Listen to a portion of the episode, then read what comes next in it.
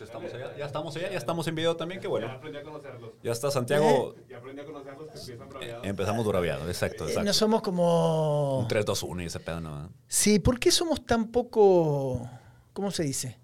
¿Protocolarios? No sé, güey. No sé, pero, pero está bien, es parte de. Fíjate que este muy guapo hoy, Santiago, que ¿de dónde vienes, güey? Gracias, traes- gracias. traes, eh, Vengo de adoptar un bebé. Ah, sí. Sí, sí, Ah, sí. Tuviste que ir a presentar, dar tu mejor cara para adoptar un bebé. No sé si observas el color de mi pañuelo. Sí, sí, sí. Para la gente que está escuchando es un naranja elegante, eh, eh, de estos de oferta de Burlington. Sí, sí, sí. Un paquetito de 3 por 10 dólares. ¿no? Eh, para el que compra estas cosas algún día, vaya a Burlington en Estados Unidos y ahí compras todo lo barato que es para hacerte ver elegante, pero en realidad vale nada, güey. Sí, ¿Cuánto, sí, sí. cuánto valen ese tipo de cosas? Ahí compras todo. O si tienes bebés también te sirve para eso. Como decimos aquí, para dar el gatazo. Da, el gata- da el gatazo y, y Vamos se a aguantar, y se- y se vamos a aguantar más o menos. En- eh, como estamos ahí adoptando bebés y todo este tipo de cosas, se supone que los pañuelos tienen una manera de poner, pero no, no importa, así lo dejamos. Pero bueno, qué bueno. Eh, señores, estamos listos para el 19. Hay mucho tema, mucho tema político, aunque nos queramos alejar del tema político. No vas el a tema poder. político no nos, vas a nos poder. persigue, hoy, cabrón. Hoy, hoy te pongo como paquea, no, contra la espalda y la pared. Vamos a hablar de política. No, como rato, paqueado hermano. contra Barrera no, porque voy a dar a la lona, güey. De perdió esas que, la primera que empataron y que fue este que paqueado tumba dos veces a Márquez en el primer round. Pero bueno, nos, digo, en- en- nos vamos con, con el tema de Samuel García en la adopción de niños temporal, brincándose todo, pasos, eh, exámenes psicométricos, de todo lo que le hacen a un padre.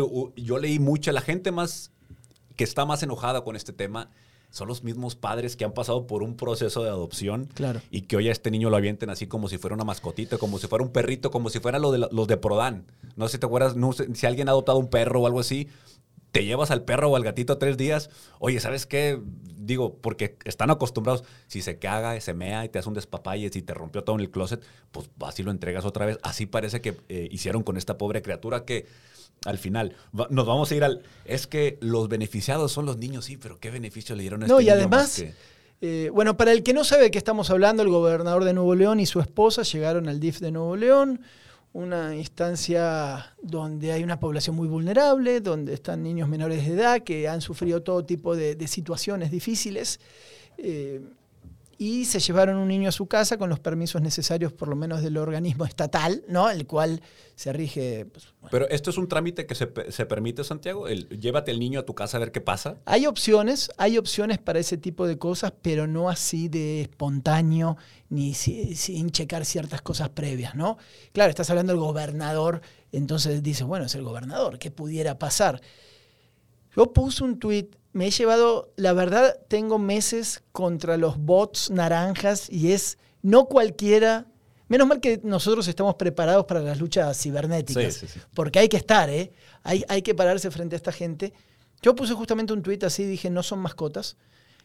¿Y en qué terminó mi discusión tuitera? De gente, ¿por qué las mascotas? La gente de las mascotas. Le digo, si no era contra las mascotas, hermano. sí. Este, este mundo de cristalería, ¿no? De, a ver, hermano, es que tú no has tenido mascotas. Tú devolverías una mascota. Y ese no es el debate de la mascota, hermano. A ver, abre el panorama y date cuenta de lo que estamos hablando. Eh, a mí se me hace muy peligroso, no es la palabra, pero sí ya algo a lo cual hay que llamarle la atención. Mariana Rodríguez, la esposa del gobernador, ya tiene, desde que asumió esta tendencia a estar en, esa, en, ese- en el DIF. Pero pensemos lo siguiente, Joel, la verdad. Y esto no es un tema de colores políticos también, ¿no? Vamos a hablar la neta. Es una mujer que su vida la basó en las redes sociales, una Kardashian, ¿no? Por decir algo así. Y donde ella va hay cámaras. Su estructura es, las cámaras me, las cámaras la construyeron. Y ella está ingresando a zonas de niños totalmente vulnerables, que en su cabecita no sabes lo que arrastran, porque esa es la verdad, con cámaras. Todo el tiempo están expuestos a las cámaras. No hay anonimato, no veo caras tapadas, está, sale absolutamente todo. Yo empezaría por ahí. Y termina con esta cereza en el pastel de llevarse un bebé a la casa por el fin de semana. Están las dos corrientes. Los que te dicen, qué bueno, eh, es un ejercicio de sensibilidad y amor, gente que puede dar amor. Te la compro. Una parte te la compro. Pero después es una persona que cada paso que hace es una historia de Instagram. Sí. Entonces, ese bebé, ya con los colores además de tigres que le ponen, después vamos a hablar del estadio, mamita. Después vamos a hablar del supuesto nuevo estadio de Tigres. Está en todas las historias y en todo momento. Y después la, señora eh, devuelve el bebé y se pone a llorar. Eh, yo no la compro, la verdad.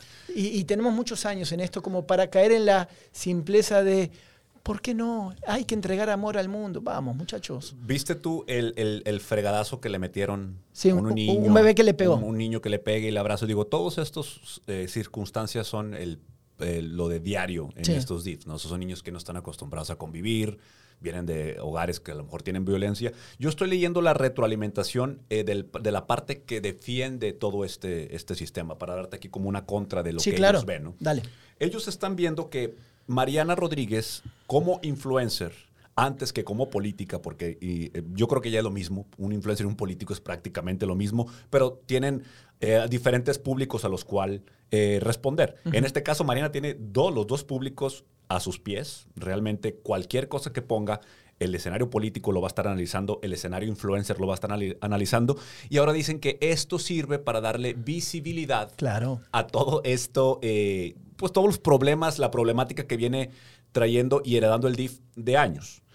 Cuando ella se desmarca de ser un, de un puesto político en el DIF, como primera dama o este tipo de cosas, como la directora del DIF, creo que ella se lava las manos de cualquier responsabilidad Legal. legal, exactamente, y, e inteligentemente eso tienes que dárselo. Dice, voy a estar haciendo el papel de una primera dama, concientizando de cierta forma, quizás haciendo hasta pequeñas cajas chinas, porque sabemos que estamos en medio de un Sí. eh, movimiento violento increíble en la ciudad de Monterrey, como aquellos años terribles de, de- de Calderón y todo esto, los 2005. 2006. Ahora vamos con eso, ahora vamos con eso. Ahora vamos con eso.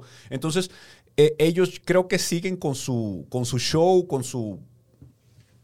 no sé realmente que ellos, Mariana Rodríguez creo que está, es un ente completamente eh, independiente a Samuel. Pero Mira, pienso que ni como mira, sinergia, ni como Estoy buscando, están trabajando mientras te escucho, para que no se ofenda la gente de TikTok, Sí. tú hablas y sí te escucho, pero Sí. estoy buscando una nota. De la- El 26 de septiembre del 2021, o Ok. sea, el año pasado, sale oficialmente eh, la noticia en todos lados, rechaza Mariana Rodríguez presidencia del DIF de Nuevo León porque tendrá su oficina propia.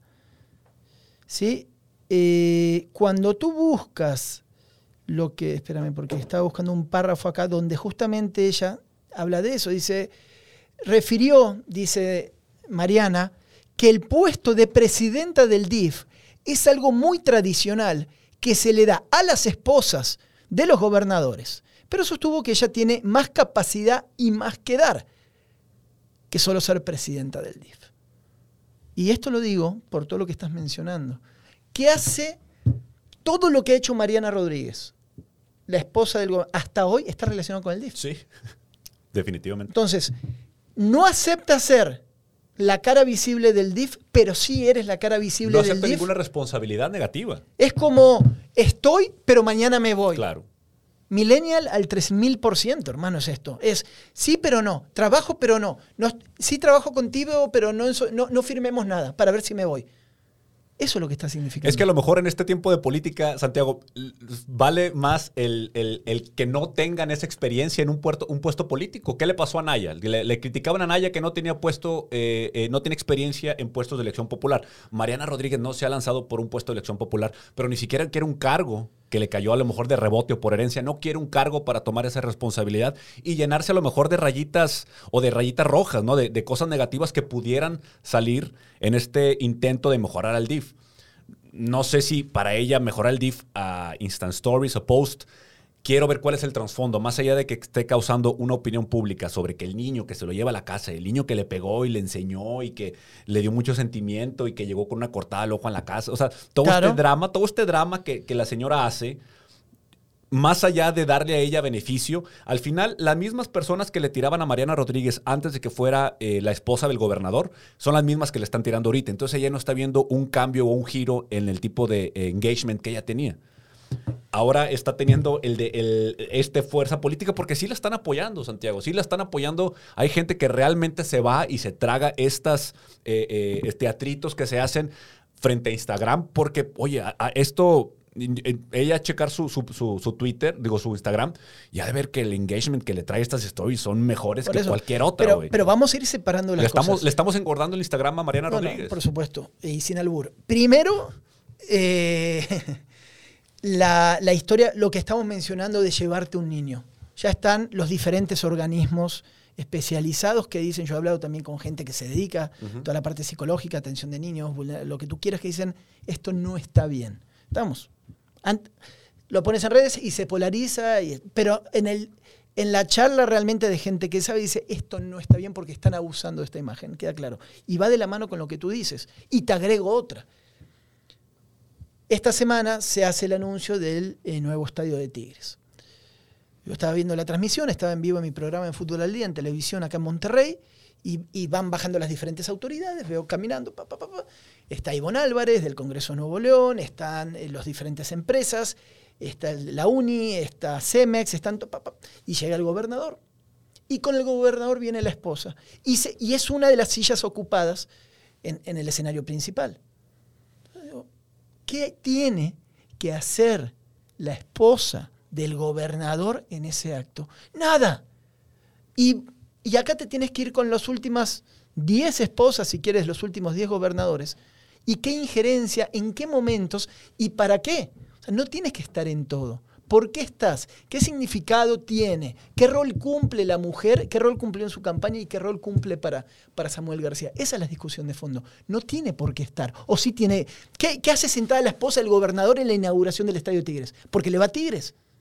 O sea, y no, ni siquiera le va a Tigres, ¿no? Le- No. o sea, estas cosas que se suman a eso, se suman a, a cuatro o cinco cosas que han pasado en un momento que Nuevo León, como tú decías al principio, sí está hundido en una crisis muy, pero muy grave de seguridad hidrológica, de lo que tú quieras, ¿no? De clima, de todo, de muchas cosas, y el, go- y el gobernador no aparece para esas cosas. No. Aparece para lo que le conviene. Eh, creo que él había dicho en una entrevista antes que eh, primero venía el pacto fiscal, lo cual era cualquier, o sea, no sé Ah. de qué hablaba, Mm. y luego el estadio. Yo creo que los que tenían o los que pudieron analizar ese comentario dijeron, no, pues el estadio no se va a hacer nunca, güey, si viene el primero el pacto fiscal. Pero bueno, ya vimos que el pacto fiscal era técnicamente, se, se escuchaba bonito que le hubiera dado prioridad a eso, pero bueno, vamos con un estadio. ¿Qué va a traer derrama económica para el Estado? ¿Qué va a tener empleo? ¿Qué va a tener muchas cosas, verdad? Pero ya también hay cosas turbias en este manejo de quién está trayendo el estadio a Nuevo León. Sí viste la nota, ¿verdad? Ahí, ahí ya empiezan a, a rascarle. Hay personas que están metidos en el estadio de Tigres que ya han tenido eh, presentado proyectos fraudulentos en otros lugares. A mí, terminando eso, te digo, porque estaba en dos horas yo en vivo en la tele, eh, me escriben varias personas dedicadas a la arquitectura y gente muy seria, ¿no? Y me dijo, Santi, me sorprende varias cosas de lo que se presentó en Tigres. Es que la manera en, que se, se- todo se hace público no parecería ser un proyecto serio. Faltan muchos detalles, faltan cositas ahí que tiene que ver. Y después, investigando, sí aparecen lo primero, y yo lo ponía por ahí en un tweet, es quiénes van a ser los inversionistas. 350 millones de dólares. ¿De dónde van a salir? ¿Quiénes van a invertir? ¿Por qué el gobernador decide ahora hacer esta presentación que no tenía ni pies ni cabeza? ¿Para qué apurarte? ¿Qué sentido tiene apurarte? Se lo vas a hacer, adelante. Pero ¿por qué en, en la primera quincena de, fe- de- de enero estás presentando esto? ¿Por qué? Es que estamos, estamos manejando el Estado como una cuenta de Instagram, güey. Claro. Estamos manejando los tiempos de cómo se suelta la información, a qué hora se suelta la información, qué les dices para distraerlos de otra cosa, güey. Si hay algo malo, avientas, otro, avientas para otro lado. Yo creo que estamos, estamos siendo un experimento, nuestro estado haciendo un experimento de cómo ser eh, corrido por una cuenta de Instagram, güey. Literalmente. Yo, es increíble. Yo trato de ser objetivo en, en- en no culpar a Samuel por su inexperiencia como gobernador, en decir, bueno, Mariana tampoco tiene una experiencia para hacer este tipo de cosas, no sabe lo que es una, ser una primera dama, está improvisando, pero lo que dijimos tú y yo, no, no puede ser posible que tú hagas un recorrido de campaña, haber barrido, ha barrido con tu oposición cuando no eras favorito, le pegaste al PRI, al PAN, a Morena, a lo que sea. Rompiste con un gran esquema, un gran molde que había de políticos de vieja escuela que se pusieron contra ti y los derrotaste Pero, bien. lo- sí, pero... Y, ese búnker, ¿dónde quedó Santiago? ¿Dónde quedó? Que ya, ya planeamos una, ex- una excelente campaña para romperle la madre a los partidos que en Nuevo Porque- León porque- tenían amarrado por años. eh, ¿Qué pasa ahora? ¿Qué sigue? El Independiente nos dejó con, la, con una mano adelante y otra atrás. Sí, hay, hay unos pequeños beneficios eh, eh, económicos para la ciudad que quitó al final que el, el, lo de los coches, hombre, la, la, La tenencia. la tenencia este tipo de cosas, bueno, pues son cosas, son ahorros a la bolsa que son tangibles a la larga, ¿verdad? Que al- quizás no lo vimos con alguien más. Quizás las finanzas del Estado no mejoraron como debieran mejorar. Quizá también se le encontraron cosas turbias a este gobernador. Pero bueno, vamos con Samuel, que tiene toda la finta de ser un nuevo gobernador de la nueva escuela, pero está demostrando todos los vicios de la vieja escuela. Es que, es que esas son, son todas las cosas. Te lo voy a poner del lado del- de los medios o de este negocio. Lo más fácil para captar público en la política pasó con el Bronco, pasó generalmente. El Bronco, sobre todo, lo manifestó más por, por la vieja política, igual que hizo Samuel. Cuando tú polarizas, cuando tú polarizas el mensaje, obtienes resultados inmediatos porque somos mucho más corazón que razón. Así somos las personas. En los medios con el fútbol pasa exactamente lo mismo. Si tú te das cuenta, aquellos que polarizan su lenguaje obtienen respuestas inmediatas en las redes sociales. Claro. ¿Cuánto te va a durar la polarización en tu personaje polarizante? Pues te quiero ver. Y hay ejemplos sobran de tigres, de rayados, de gente del micrófono que han polarizado ser el anti, ser el otro, no, pa, pa, pa, pa. Y, después empiezas a bajar en algún momento. ¿Por qué? Porque eso cansa. En la política es igual. Tú ganas las elecciones en base a polarización, porque tu corazón te lleva a votar diciendo, tiene razón, Samuel, estoy hasta la madre, el PRI, el PAN y la vieja política. Va, llegaste al poder. Bronco, llegaste al poder. ¿Y ahora cuál es tu esquema? Si no estás experimentado de la misma manera, lo más inteligente que no han hecho hasta ahora, no han hecho hasta ahora, y es mi reclamo también con Colosio, pero otro día hablamos de él, es rodéate de un mega equipo tan mamón, tan chingón, tan bueno, que digas, por lo menos estoy sustentado en esta corte, en estos cortesanos, en estos viejos políticos en el Senado, en quien sea, como eran los, los romanos, griegos y todos estos, para que tomen las decisiones por mí. Ahora, ¿crees? Y eh, tú pon la cara y haz Instagram. Pero detrás, las cosas que está diciendo no son de un político que supiera hacia dónde va. Y te das cuenta. El delincuente se da cuenta. Todos nos damos cuenta. Está desmadrado la cosa. Métete, güey. Es ahora, güey. ¿Tú crees que eh, ellos estén de cierta forma, digo, saben que hay problemática, pero a la hora que llegan al poder, crees que abren los libros, abren todo esta, la realidad del Estado y crees que ven una realidad que dicen, ay cabrón, ¿cómo le vamos a hacer? Claro. Entonces, ¿cuándo vamos a, a evidenciar este déficit en el que el vato que abre el libro dice, ay cabrón, ¿cómo le voy a hacer para, para cumplir con lo que supuestamente... eh, es que no prometí?" funciona. El político eh, ya ganador, y yo he hablado con muchos, no funcionan sobre la base de cómo hago ahora para cumplir. Quitas totalmente las promesas y es cómo opero a Nuevo León con el dinero que tengo, dando la mejor cara posible y poder sacar los dividendos propios que quiero para toda la gente que me hizo ganar las elecciones. ¿Y cuál es el último, último gobernador que ejerció eso? No, bueno, es, es que estamos sobre un ideal. Es quién lo hizo menos peor, podríamos decir. Pues cada uno ha tenido su detalle. El tema es qué ha hecho o hacia cuál va a ser el legado de, de Samuel. Todavía yo no lo he visto. O sea, hacia dónde va, cuál es su... Porque si la construcción de un estadio, que esa es otra, y, y mucha gente, es que la gente te escribe y gente que está muy empapada te dice, ahora Santiago no puede del estadio querer hacer todo en el estadio. Silicon Valley, eh, el, el, el clúster tecnológico. Un estadio de fútbol es un estadio de fútbol. Puede ser muy bueno, puede tener gimnasios, restaurantes, listo, se acabó. No Sí. quieras ahora que toda la vida de Nuevo León se resuelva dentro de un estadio y, que, y que las naves espaciales se hagan ahí. Para eso tienes todas las demás cosas. Claro. Y él quiere hacer todo ahí. Como que dice, enfoco en el estadio y va. No, y, y él cree que ese proyecto va a darle la, visibilidad en todo México, decir Nuevo León es punta de lanza. Bueno, o sea, sí, vamos a tener los dos mejores estadios del mundo. Para empezar, Bueno, estadio ni siquiera va a Pero es un estadio de fútbol, Joel. Sí, sí, sí. Nada pero- más. Pero es que él cree, él cree que es un proyecto mucho más grande de lo que realmente es. Entiendo para la afición tigre que, wow, un nuevo estadio. Qué bueno. Mucha gente no está de acuerdo. Mucha gente cree que se van a cometer los mismos errores. y es, es otro tema, quizás. Sí. Pero eh, eh, él, es cuando Samuel presenta el estadio, sabe que es un tema populista. Yo, honestamente, cuando lo, lo platicamos aquí, quizás en los primeros episodios de la secta, dijimos, no, lo va, no va a poder, porque hay demasiada. Es que no va a poder Hay demasiada. Entonces, ¿tú crees que se vaya a atorar este proyecto? ¿Crees que fue solamente anunciado para. se va a terminar haciendo, pero va, tiene que ver con su sexenio completo. Y además, fíjate cómo otra vez se dirige o, o reacomoda todo lo que estamos charlando acá y la gente que nos está escuchando o viendo en YouTube.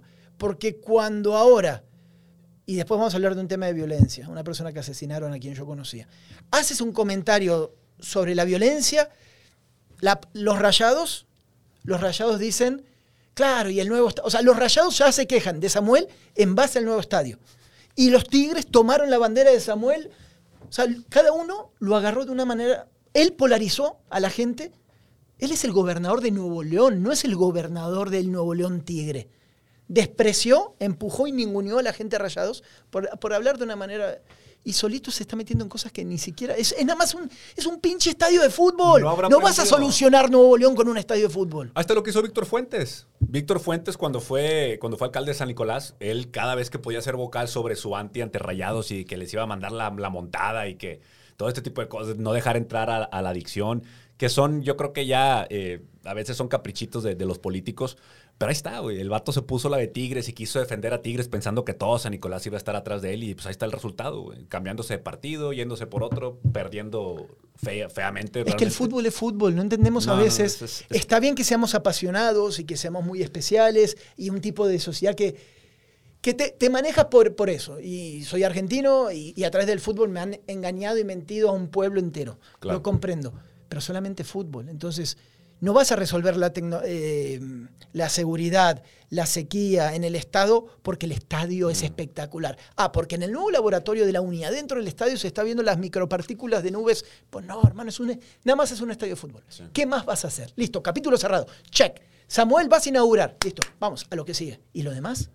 Entonces, en estas partes, muchos lo que, lo que auguran también en este punto es, para cada momento de crisis en el corto tiempo que ha tenido este joven, hay un tema nada que ver, güey.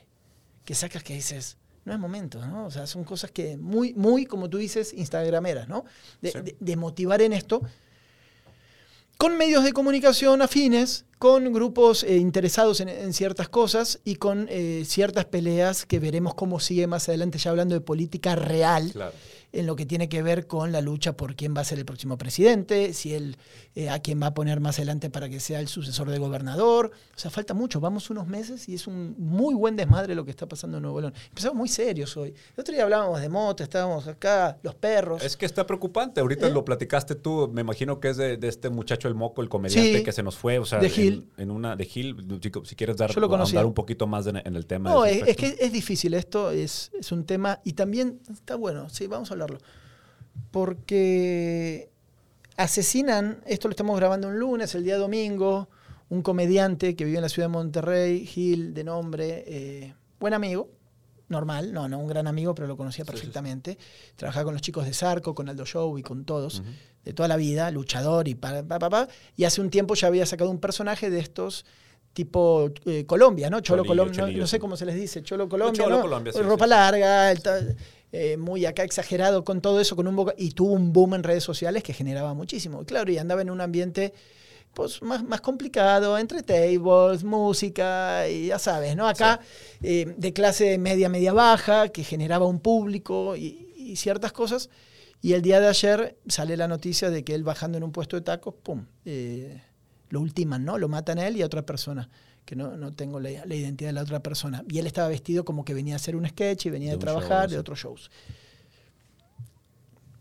Acá la cosa es, güey, hay, hay, hay como muchos subtemas, pero uno que quería tocar, más, eh, para no meternos, nos podemos ir metiendo en política, pero es la reacción de la gente, güey. O sea, Que asumiendo que está en malos pasos. claro, es que lo primero es, matan a alguien, están malos pasos. Es que, es lo que, me- es lo que- eso es lo que te hace sentir mejor, Santiago. Eso es lo que te hace pensar de que chingado, güey, ahorita tengo que ir al- a la tienda o tengo que ir aquí a, a- a- a comprar una coca o algo, a comprar una, una medicina y no quererte bajar del carro, güey, pensarle. Eso vuelve a, a- a llegar poco a poco ese sentimiento, cosas que tenemos, no sé si te acuerdas, pero ¿te acuerdas cuando pasó lo de la gata? Claro. pasó un tema muy similar y empezaron a querer embarrarlo con otras cosas. A lo mejor sí, a lo mejor no, no sabemos. Pero el hecho de que la persona esté eh, metida en ese asunto te da la tranquilidad. No, no quiero decir, no lo quiero, ni siquiera lo quiero decir como, como hablar en tercera persona. O sea, lo hablo en primera persona. Es que tú te da la justificas. tranquilidad de que dices tú, bueno, a lo mejor andaba en eso y bueno, pues chingado, no me va a tocar a mí porque pues yo ando con mis hijos y no ando en eso, ando más tranquilo. Eso es la tranquilidad, el, el falso sentido de la tranquilidad que nos vende saber que la persona, por eso mismo las autoridades dicen allá en Estados Unidos, de que, ay, cuando se muere un, un- un negro, les echan tantito crack Claro. y ya, es un crack. Alguien me decía, addict. a ver cuánto tiempo tardamos en que nos diga que andaba en malos pasos. Entonces Sí. yo me puse obviamente lo publiqué en mis redes sociales, tuvo un impacto fuerte, mucha gente ahí opinando y, decían, claro, seguramente andaba en malos pasos, si los matan por algo es, y, co- y con este tipo de cosas. Yo ya ni me gancho, nada más yo quería notificar lo que había pasado, eh, ni siquiera dije que era amigo mío o, lo que sea. Pero sí me fui también sobre las autoridades, puse algo, eh, a ver, déjense de tonterías y vamos sobre las cosas que importan. Pero, pero esto que dices sí tiene, tiene mu- mucha razón, es cómo constantemente eso, y hace como dos o tres programas que utilizamos un término que se repite siempre, es, no, es reajuste. Sí. O sea, ¿qué significa es reajuste? O sea, estás justificando y estás normalizando la violencia como, tranquilo, es entre malandros, no nos toca, es normal, es reajuste. Oye, mataron a este chavo, seguramente andaba a malos pasos, a mí no me va a tocar. Y vas como, como tú dices, vamos viendo de reojo, no me hago cargo de la violencia y yo vivo, creo que vivo en Miami, cuando vivimos en una sociedad totalmente violentada con tu hijo, que no sabes qué puede pasar, con- no le quieres eh, tocar el claxon a un auto porque capaz vienen y, y Sí. te pasa algo, o cosas que decimos nosotros que somos muy públicos y escribimos en las redes sociales, pues yo no sé cuáles de las 100 amenazas que recibo al día, uno va a decir, pues un día puede pasar algo. Sí, sí, sí. Por un tuit o algo así que se enoja un cabrón y, y se acabó. ¿Nunca has tenido miedo alguna vez? o sea, después de un tuit así como dices tú, sabemos que tú y yo tenemos el, el tipo de tuit donde buscamos a veces causar controversia, pero teniendo una, una- una base muy, muy eh, sólida de, de- de lo que el tuit es y, y realmente inquebrantable, güey. O Sí, sea, de- sí, sí. Si te le quieren buscar, o sea, dejaste una zona gris para causar controversia, claro. pero mi tweet redactado no, está, Sí, está no- sólido. No tienes por qué. Pero a veces, eh, por más que quieras, el, el- el contexto, eh, la- lo que traiga la persona, te quiere enganchar y, y quiere llevarlo a donde, a la interpretación de su tweet. Sí. Donde ya después de dos, tres tweets, ya casi hasta te quiere enganchar a decir, güey, güey, chingada, tengo que convencer a este pendejo porque me está creando un diálogo alterno, llevándose las cosas por otro lado, por donde no va. ¿Lo aclaro? dándole bola a este pendejo o lo dejo pasar. Yo la mayoría de las veces al segundo tweet yo freno. Freno porque digo, ya quiere ir para otro lado, ya se distorsionó y después quienes... Hago una, una... Siempre respondo una vez, puedo llegar a la segunda respuesta y la tercera casi nunca. Claro. Es muy raro que yo pase a la tercera porque digo, ¿sabes qué? No tiene ningún sentido esto. Eh, además son pocos caracteres. Tú ya quieres leer lo que quieres leer y quieres Sí. entender en ese sentido. Ahora, lo que dices de las amenazas, no he tenido miedo en amenazas escritas, pero sí he tenido amenazas muy fuertes que me han hecho pensar una que otra vez. Digo, sí conozco gente que ha dejado las cuentas, capaz no está tan acostu- acostumbrada a ciertas... Tampoco nosotros venimos de un mundo más, más complejo también con- por las Fuerzas Armadas y todo este Sí, tipo sí, de cosas. Pero, pero sí siento que es una sociedad totalmente violentada y las redes son una extensión de eso. Cuando estás leyendo, qué bueno que lo mataron, por algo fue, eh, ¿por qué no mataron a Adrián Marcelo? ¿Entiendes? Eh, Diosito, llévate a Adrián Marcelo. ¿Qué, qué me estás hablando, güey? ¿Entiendes? Entonces, entiendo el humor, entiendo hasta dónde va, entiendo cómo uno puede forzar ciertas cosas, pero tú sabes cuándo son las cosas con mala leche. Entonces, las redes terminan permeando todo eso. Entonces, sí, somos una sociedad que eh, la semana pasada hablábamos, ¿de dónde vendrá esta parte tan violenta de cortar cabezas? Eh, y, y alguien escribía, bueno, la parte indígena y estas cosas, y lo sé, pa, pa, pa. por algún lado viene, ¿no? Pero pues nuestro, nuestro deporte nacional o los orígenes del deporte nacional de México, que es el fútbol, yo sé que lo, lo heredamos igual de Inglaterra o no Ujú. sé de dónde, pero pues era cortar, el ganador le cortaba la chompa en este tipo. eh, nunca te ha tocado el, el- el fútbol, ya no me acuerdo cómo se llamaba, pero era, era juego de pelota. creo que en, en los aztecas. Sí, los aztecas. o sea, é- éramos violentos y el ganador le cortaba la chompa, güey. Entonces, digo, no creo que estemos tan. No tenemos esa conexión indígena, Santiago. O sea, no creo que no. Yo creo que también mucho del, del nuevo regio es también este, este baño constante de noticias, de mundo, de vida, eh, de lo que es el mundo occidental capitalista. Del primer mundo en la que queremos este, ser así. ¿Te gusta? Perdón. Acomoda el micrófono. Se ve muy sensual ese pedo, perdóname, Epa, güey. No, epa, le hubiera volteado la cámara, Epa, epa. Este, y yo creo que el, el tema viene siendo que se me, se me fue pincho. Sí, se me a olvidó, ver. güey. Eh, le voy a pedir a nuestro técnico Hugo. Nosotros, nuestros comentarios están como hilados muy apenas agarrados, güey. Sí, güey, sí. Me sí, mueves sí. un poquito Sí, sí, sí. y mamamos. Es una telaraña, güey. Es una telaraña. Cambiamos de idea. eh, Agarramos la telaraña, la pegamos a la pared y luego ya nos vamos, estamos Eh, yendo a otro lado. Hiciste acordar un abrazo grande a David Zúñiga, acá alias Sónico, que nos puso en un tweet, nos escribió y nos puso todos los temas que hablamos en, Ah, un bu- capítulo. bárbaro, Así se llama. David. David Bárbaro Zúñiga. Sí, hizo una cronología de los temas increíble. Y ahí fue, y tú mismo dijiste, ay, güey, si nos mamamos, ¿verdad? Sí, sí, güey. Sí, sí, sí, porque por más que, digo, uno quisiera Pero- planear la longevidad de este podcast diciendo, Sí. güey, vámonos tres temitas por podcast para. Suave. Pero no podemos. No podemos, pero ¿sabes qué? Él lo he encontrado la retroalimentación y creo que lo he visto yo, que así no nos eh, encerramos en no poder volver a un tema viejo. Santi. Claro, claro, Podemos claro. seguir volviendo a ese tema porque tampoco los queremos bañar con estadísticas. Se mencionan números, se mencionan fechas, ahorita que lo mencionaste Sí. con Mariana, para darles un contexto atemporal o temporal de lo que estamos platicando. Pero realmente me, sí me gusta, güey. Sí me gusta a mí. Yo, yo, yo lo escucho. Tengo, eh, fíjate, tengo críticos. eh, consumidores de podcast gringo y los vatos me dicen me gusta güey entonces yo eso es, eso es mi referencia mi Seguimos. hermano por ejemplo mi hermano es culero y me, me Ah, diría, culero. está ¿Y? culero o está gacho y el vato consume podcast gringo ¿Cómo? porque trabaja en Estados Unidos ¿Tu carnal cómo se llama? se llama Raciel Cano. Ok. Es el que trabaja en Cárdenas Media Network allá. Te, te encarga de, las, de los medios de Bad Bunny. De O sea, es el que trabaja, güey. Es el que trabaja. Es el, que, es trae el pan a la casa. No, no, lo mandamos allá. Ah, Él- él- lo tenemos en una opera, o sea, en la misma empresa, pero él está A ver, cabrón. de proxy a ver. allá. Esta ¿no? pregunta personal. ¿Has vuelto a trabajar seriamente? Porque ahora estás en la televisión, le pegas a la mamada Sí, güey, totalmente, no, güey. es que yo- la neta, te mira. quiero decir algo. No, no. Ahora, ah, me escuchas. Ahora es, Joel Cano eh, se transformó en estos personajes que además selfie en selfie en el- Encuerado, güey, encuerado. encuerado, Sí, sí, sí. marcando tablita aquí, ¿no? Flaco acá en No extremo. me pongas a correr, güey. Eh, No, No no, me eh, pongas a correr. ¿Ves? No lo iba a decir, para que veas que te cuido, güey. Eh, totalmente anaeróbico, un cuerpo esbelto anaeróbico, no, ni, ni 100 cuadros. Eh, televisión, ya le, le va encontrando al negocio. Ahora, ¿has vuelto a trabajar de verdad? Sí, de verdad, sí, güey. De verdad, sí. Sí, estamos ¿eh? produciendo ahorita. Estoy, estoy con Jair Alcalá, de hecho, estoy produciendo. Es que, es que esa es la ventaja, güey. Bendito Dios, la vida me puso en un trabajo eh, no tan godín o no godín en absoluto, güey. No, Ya me nada, ha tocado cero, güey, sí. cero godín, güey. eh, pero ahorita estoy al chile, me siento muy bien, güey. O sea, yo sé que el Suelto, negocio... el- sí, güey, es que a veces... Creo que esta estructura de la, de la nueva forma de operar, güey, te digo, yo creo que no solamente le ayudó a la gente eh, que estaba a veces, oye, un home office, güey, estaría chido, dos días a la semana y la ma-". Hasta mi jefe, güey. Porque mi papá era esas, esas viejas mentes. Mete donde, clavado ahí adentro. Aquí la chingada, oye, papá, tienes empleados y tienes, o sea, él, él está siempre en la línea entre el crecimiento, en decir, eh, eh, puedes deslindar responsabilidad y el decir, como el taquero, tienes que estar pegado en tu, en tu puesto de tacos porque si no te roban. Haz de cuenta como que tiene esa de Sí, siempre claro, estar claro, cuidando el claro, negocio. claro. Entonces, pero en este, en este cambio, yo creo que ya él vio este, de que hay formas de operar eh, remotas, yo estando allá, yo él estando en otro lado. A veces él era religiosamente, tenía que estar en la oficina y ahorita de repente, oye, martes, Sí, se quema güey, para la sí, la pandemia para ciertos detalles, sobre todo de las empresas familiares, ¿no? Los- Eso, güey. Son así, no te sueltan y ahí están, y están con sus formas y sus Sí, cosas sí. medio arcaicas y todo, a todos nos pasa nuestras familias. Pero bueno, dentro de las cosas malas, buenas de la pandemia es soltar un poquito las cosas, güey, ¿no? Sí, eso, eso nos, nos dejó una enseñanza ya a nosotros, incluso a mí, güey, porque yo también tenía esa, ese yugo de que te estén, de que estar cierta forma que crea tu padre, aunque no lo quieras, y tu jefe al mismo tiempo, de estar supervisando y sentirte culpable de que puta, güey, llegué una hora tarde, güey, o esto, el otro.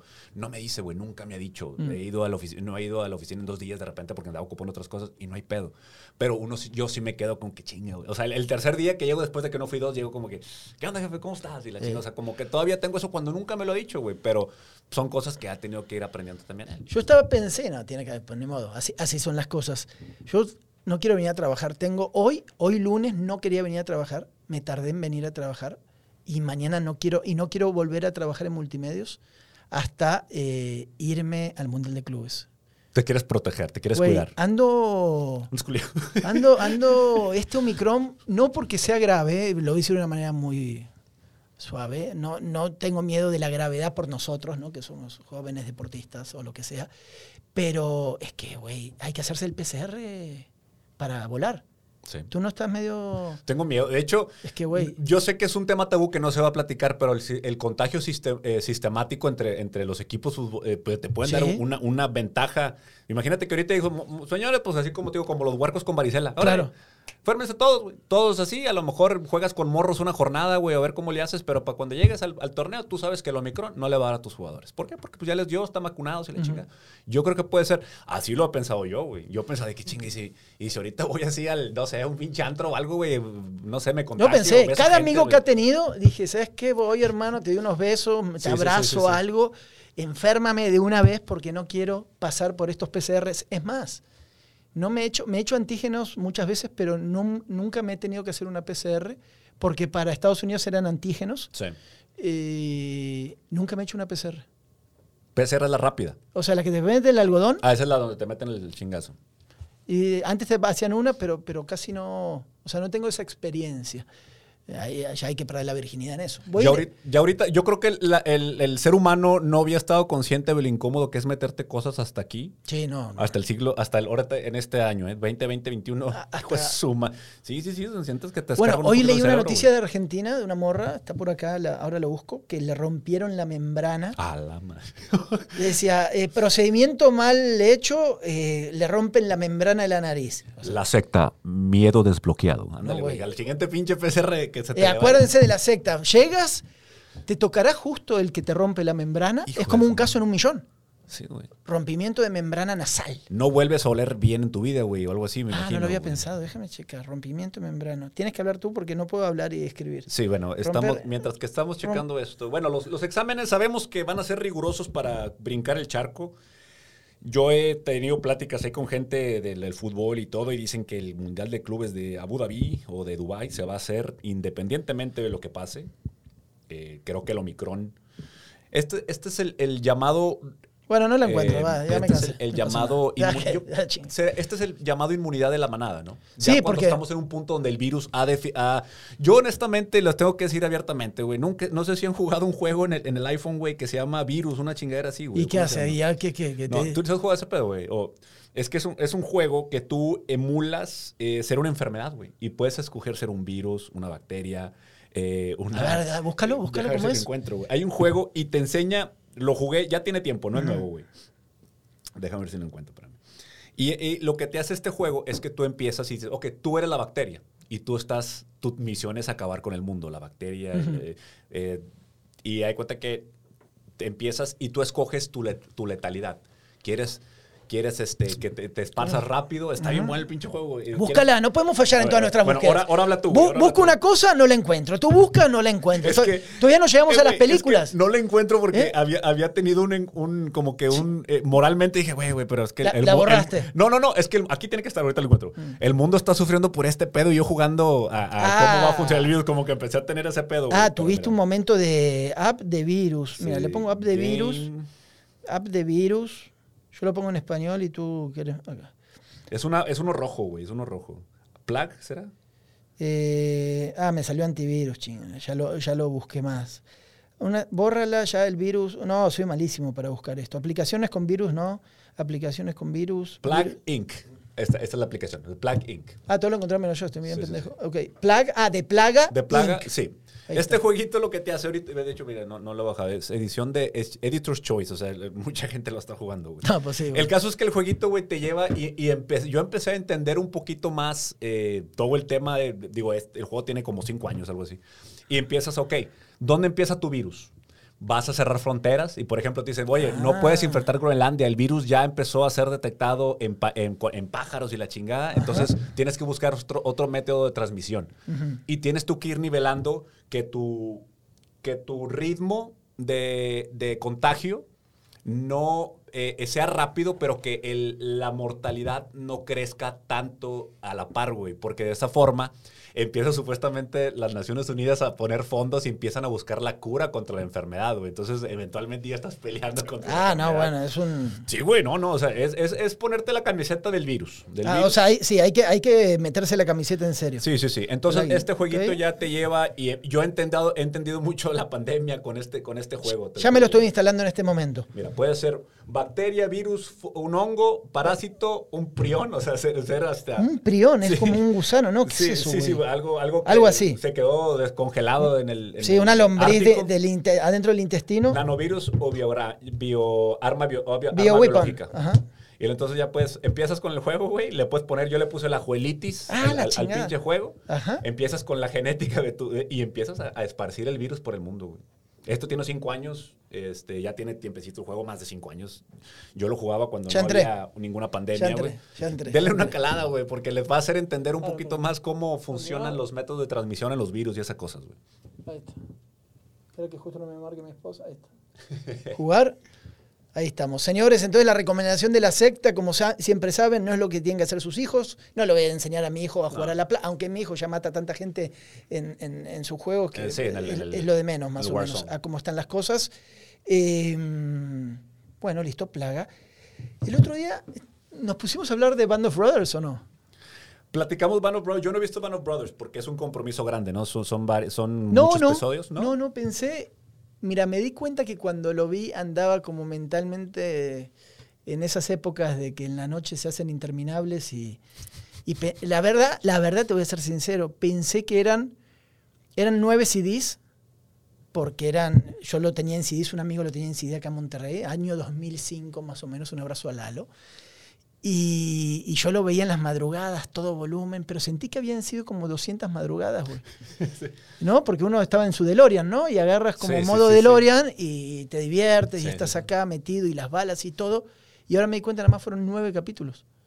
¿Cómo? ¿En total? Eran nueve CDs, era un capítulo por CD. Ah, te mamaste. Es que me la vendiste como la enciclopedia. Dije, no, güey, pues es que necesito. Güey, estoy perdido. Entonces, es que ahora ya llegué a una parte clave, ya la empecé a ver otra vez. Llevo dos noches viéndola. Sí, sí, sí. Llegué a las trincheras cuando está acá todo Band of Brothers.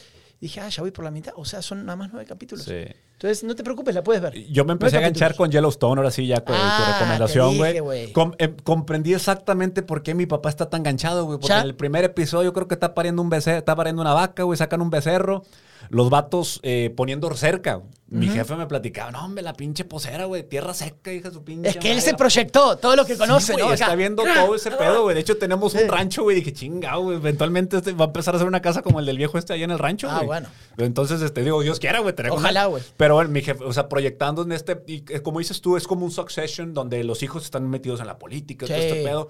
Ahí la llevo, ahí la llevo. Estoy un poquito, creo que Te tienes todavía, vas primera temporada. segunda. Ya empecé la segunda Ah, la mitad. Se va poniendo. Va sí. mejor. Es que cada vez son más, más eh, gangsters ellos, ¿no? Empiezan muy hacendados. Se empiezan a quitar los guantes. que están ¿no? acá Sí. y ya después ya mata al que viene y todo y, y dale. Tan es así. Estuve como medio fin de semana recordando viejas series porque me vi dos, tres capítulos de Sons of Anarchy. Ok, de los de, los de Quise las motos, ¿no? Sí, las motos. Espectacular. Siete temporadas, ¿no? De, de también de estos muchachos en motos que hacen absolutamente todo. Son criminales, trafican armas, drogas, gente, matan, todo, ¿no? A través de las motos. Es- esa serie fue muy famosa hace, hace algunos años. Como que la quitaron de Netflix, ya no está, pero la encuentras en algún sistema de estos Y esas piratones. series, se aprecian mucho esas series, Santi, que tenían, eh, que preceden a toda esta época donde una serie ya le pega al cine, ya le pega a la televisión. Ah, claro. Ya le pega a todos. Ahorita la serie quizás pueda ser más remunerable que una película, güey, por ejemplo, para, para los estudios. Ya no sé, no sé si vayan a empezar a, a aceptar series para un Oscar, obviamente no, porque no es una película, pero creo que ya debería haber algún tipo de, de No, bueno. academia que, no, que realmente... la serie, la, la película del Oscar, la del irlandés, Sí, que fue de Netflix, Irish, sí. o esa ganó, ¿no? The, Sí, The Irishman, como, no peli- qué- como película, digamos, Bueno. y aparte porque quién la dirijo también, o sea, bueno, no no, era importa, pero, algo que sale directamente para Netflix ya Ajá. tiene premios ahí. Sí. Yo veía que alguien te, te escribía por ahí, yo me metí porque es una película que me gustaba mucho y me acordó de mis épocas de Tepito. Eh, la de. Man on Fire. Hombre de llamas. Hombre, no, la otra, la otra. No, no, no, no. A ver, ¿cuál, sí, cuál? Hombre en llamas de Denzel Washington, acá cuando Ah, cuida es que comentaba Vic, niña. saludos a mi Vix de Oro, este, ahí de cadereita. Comentaba que era la mejor película de Denzel Washington, era Hombre en Llamas. Sí. Yo creo que se, se conectan con el tema de la niña de Pita, de la niña Sí, de, de la hija de. Marc Anthony, secuestrada y todo este pedo. Es muy, ahí vemos a Carmencita Salinas Sí. haciendo de, de, De secuestradora. De secuestradora. Yo creo que es el mejor papel que le ha tenido, güey. O sea, o puede ser señora que cuida a un niño secuestrado, Sí, sí, güey, o la señora que cuida a Nandito. O sea, Sí, esos sí, dos sí, son los sí. papeles de la Sí, señora. comadrona, comadrona, Comadrona, total. sí, sí, sí. Eh, y tú hacías un comentario y yo me metí ahí en medio de la conversación. ¿Viste cuando uno trata de respetar conversaciones de tercero? No, yo me meto en la Sí, conversación. vámonos, vámonos. Eh, que tú dices, y yo estoy de acuerdo, que la mejor película de Denzel Washington fue eh, Training Day. Día de entrenamiento. sí, sí, güey.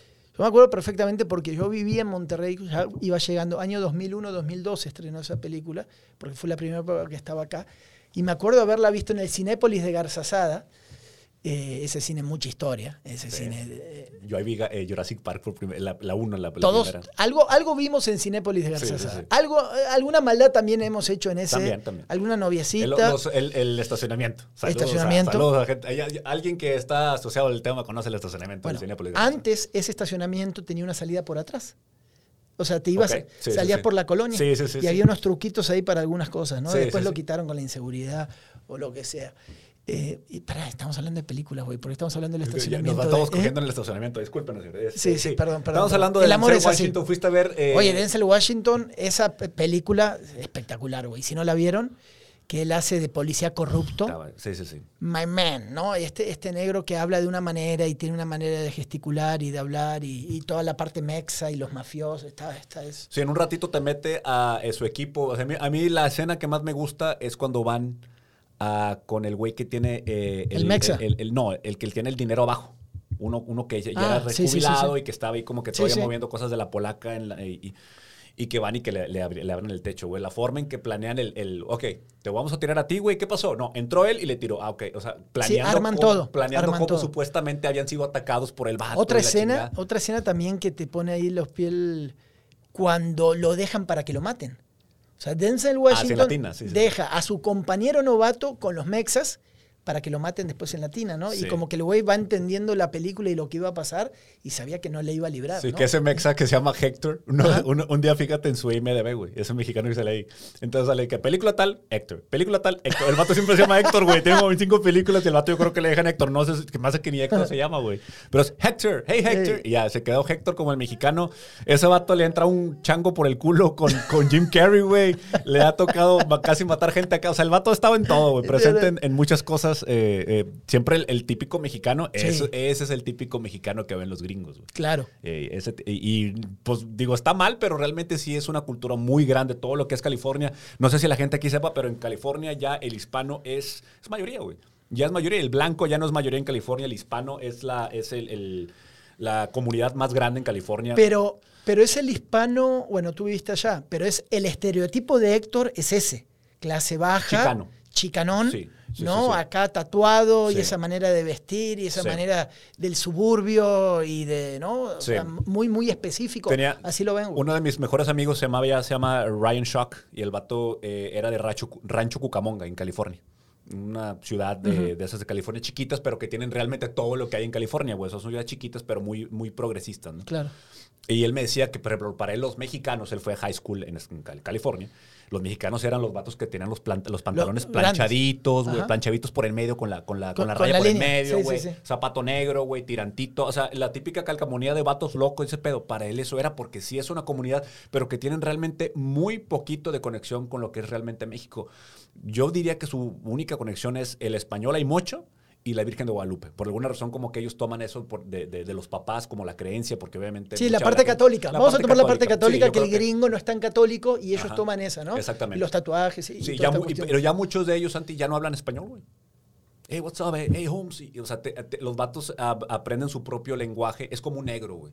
Hemos platicado mucho sobre el tema racial en Estados Unidos, güey. Para mí, un, eh, negro, yo creo que es la persona que tiene más dificultad en Estados Unidos porque desde que él nace, sin importar el estrato social, Santi, un negro de barrio que va a salir con sus homies o con su gente, se va a poner la cadena de oro más grande que tenga, los zapatos Jordan más picosos que tenga, porque él tiene que demostrar de cierta forma, el negro ya está obligado a decir, me está yendo bien, me puedo vestir, combinable, son muy preocupados por eso.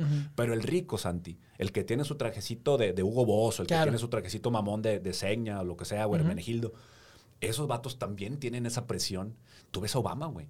Obama siempre estaba, yo sé que es presidencial, yo sé que es presidencial, pero el vato siempre, siempre, siempre tuvo que tener esa imagen de gángster. Si te fijas tú, eh, hay muchas ruedas de prensa donde el vato, hey, this, y te suelta cosas así como para hacerse el jefe, porque los vatos siempre tienen, Tienen que demostrar. así, así, claro. Así es. Los mexicanos no. Lo, habemos mexicanos que nos vamos para allá, güey. Habemos muchos, como en mi caso, que es- tratamos de estar lo más conectado con nuestra cultura, hablando de la comida, hablando del fútbol, hablando de la televisión, hablando de todo lo posible. Y hay otra generación que se quiere olvidar totalmente de lo que fue México. Esos, esos chilangos que vemos, o esos chicanos, perdón, Chicanos. chicanos, chilangos. Esos chicanos que vemos en estas películas es este estereotipo. Y que tampoco nos ayuda, Santi. Porque obviamente este estereotipo siempre ha sido delictivo, siempre tiene pedos con, con, con no, la, por con la eso ley. te están poniendo el estereotipo Sí. nocivo, ¿no? El, Sí. el de la minoría que, que no quieres o la minoría que no logró pro- progresar. Ahora como va, va a empezar a pasar con los migrantes, eh, México el tema de las drogas, fue el colombiano en su momento, el mexicano ya le ganó en eso. Todas las películas tienen que ver con el tráfico, ¿no? Con. Todo tiene que ver con eso. O sea, México absorbió, más te diría de Latinoamérica, es el país que ahora es como que todos los vicios son de México, ¿no? En Sí. Hollywood. Son la mayoría de las cosas. Es que, todo bueno, tiene que ver con el mexicano. También hay esa, esa costumbre, Santi, de, de guatemalteco, hondureño, eh, salvadoreño. Toda la gente que tenemos rasgos, eh, nuestra gente tiene rasgos muy similares mexicanos. Y tú dile a un salvadoreño a mexicano, o un puertorriqueño, un boricua, dile mexicano y se encabrona. No, un colombiano, güey. Por eso marca acá la diferencia. Sí. ¿Te acuerdas una charla en alguno de los capítulos de- del haitiano? El haitiano nos llama la atención porque obviamente no trae los rasgos de un centroamericano. Claro. Entonces ves, donde veas una... Ah, ese no es de aquí, el otro no es de aquí. Bueno, hay hondureños y tal que no, no reconocemos. Otra las me puse a, a dar vueltas con una película, pero después me di cuenta que no era el momento para verla. Temprano, ¿viste una que se llama Sin Nombre, de hace muchos años atrás, del Salvador, de unos... de las maras? ¿Una película del Salvador? No, no, es una película mexicana Ajá. sobre migrantes, no, sobre pandillas. Ajá. Eh, la Mara Salvatrucha y estas eh, muestran adentro cómo, cómo se llevan ahí en, en la Mara, terminan pasando algo y se tienen que subir a la bestia para irse. Y se combina con la historia de una familia que se subía al, al tren de la bestia con estos eh, pandilleros buscando justamente a alguien de, de- de su gang, de su pandilla que se Sí. había escapado. Y da todo eso, pero todos los tatuados, toda esta idiosincrasia, también todo esto hay varios diálogos que tú los puedes tomar y dice, por ejemplo, el líder de, de la Mara Salvatrucha, se escapó, voy a hablar a LA, voy a hablar a Los Ángeles porque donde llegue tenemos gente. Que también esa es otra gran historia. Cómo en diferentes ciudades de Estados Unidos han ido creciendo todas estas pandillas conectadas. Sí. En las cárceles, en los barrios, de ahí viene el tráfico de drogas y ahí empieza toda la historia. Que con la evolución de los años, los mexicanos permearon ahí y los cárteles, sea Sinaloa, sea el que tú quieras, comenzó a controlar que Chicago, que Nueva York, que todo, ganándole muchas partes a estas pandillas que an- antes, eh, Los Ángeles y, muchas cuestiones. Ahora, de mucho, mucho de esto, Santi, de esta nueva cultura buchona y todo eso es también de apología del, del- del crimen, realmente, porque, digo, y lo vemos mucho, te digo, pero lo hacemos todos, güey, porque vemos Peaky Blinders y estamos queriendo que estos cabrones salgan con la suya cuando están haciendo cosas ilegales. Queremos que Walter White siga vendiendo meta, güey. Sin importar quién se lo lleve. Ya- Hay un momento en el que odiamos a la familia de Walter White, siendo que tuvieron que fletarse un chingo de cosas porque queremos apoyar que este cabrón se salga con la suya, güey. ¿Cómo nos afecta a nosotros como sociedad, güey, cuando va Denzel Washington, güey? ¿Te acuerdas mucho una Bueno, es frase que que, es hay en la, mismo. en la película si de Man estamos hablando, a ver, nos gustó mucho la película de Denzel Washington, acabamos de decir de... De Man on eh, Fire. No, no, de Training Ah, Day. perdón, sí. Bueno, estamos hablando de que empatizo o qué cool el policía corrupto. Así es, así es. O sea, hacen esto, ah, logran las películas. El tema que, como tú dices, ahora tenemos una sociedad de Netflix con 25 películas, ya pasó la época colombiana, y ahora es, hablamos todo el tiempo de narcos, de situaciones, de las familias, qué pasa, qué... A mí, a mí, yo soy un apasionado, me gusta un chingo eh, el tema de la revolución cubana, Uber Matos, Fidel Castro, este, el Che, todo este tema me encanta, güey. Esta mexicana que vino también a Manzanillo, ya se me olvidó el nombre, también que su- fue parte ahí de la guerra eh, de- o de la revolución cubana. Eh, pero me gusta mucho este tema, me gusta mucho Narcos, me apasiona el tema de Pablo Escobar, cómo llevaba las cosas, pero cuando llega el tema Narcos en México, güey, a mí me, me duele la panza, Ah, me da por coraje, güey, claro. porque, digo, Man on Fire me gusta mucho, güey, pero me, me da mucho coraje, güey, la realidad de las cosas que esta gente no exageró ni madre, güey, se, se secuestra a una niña, güey. El vato, me, me acuerdo mucho de la frase que le dicen, es que soy un profesional. Le Claro. dice- Le, decía el pinche policía que, que tenía a la niña allá guardada, güey, pidiendo dinero por aquí, por allá. La historia obviamente no es una historia real, pero es más, yo creo que hay, y las historias de la vida real son peores que lo que te muestran en esa película. Sí, pero te están dando señales de algo que tú como lo sufrimos como sociedad, te cala mucho. Es- es- ese debate hace ya muchos años estuvo en la sociedad colombiana.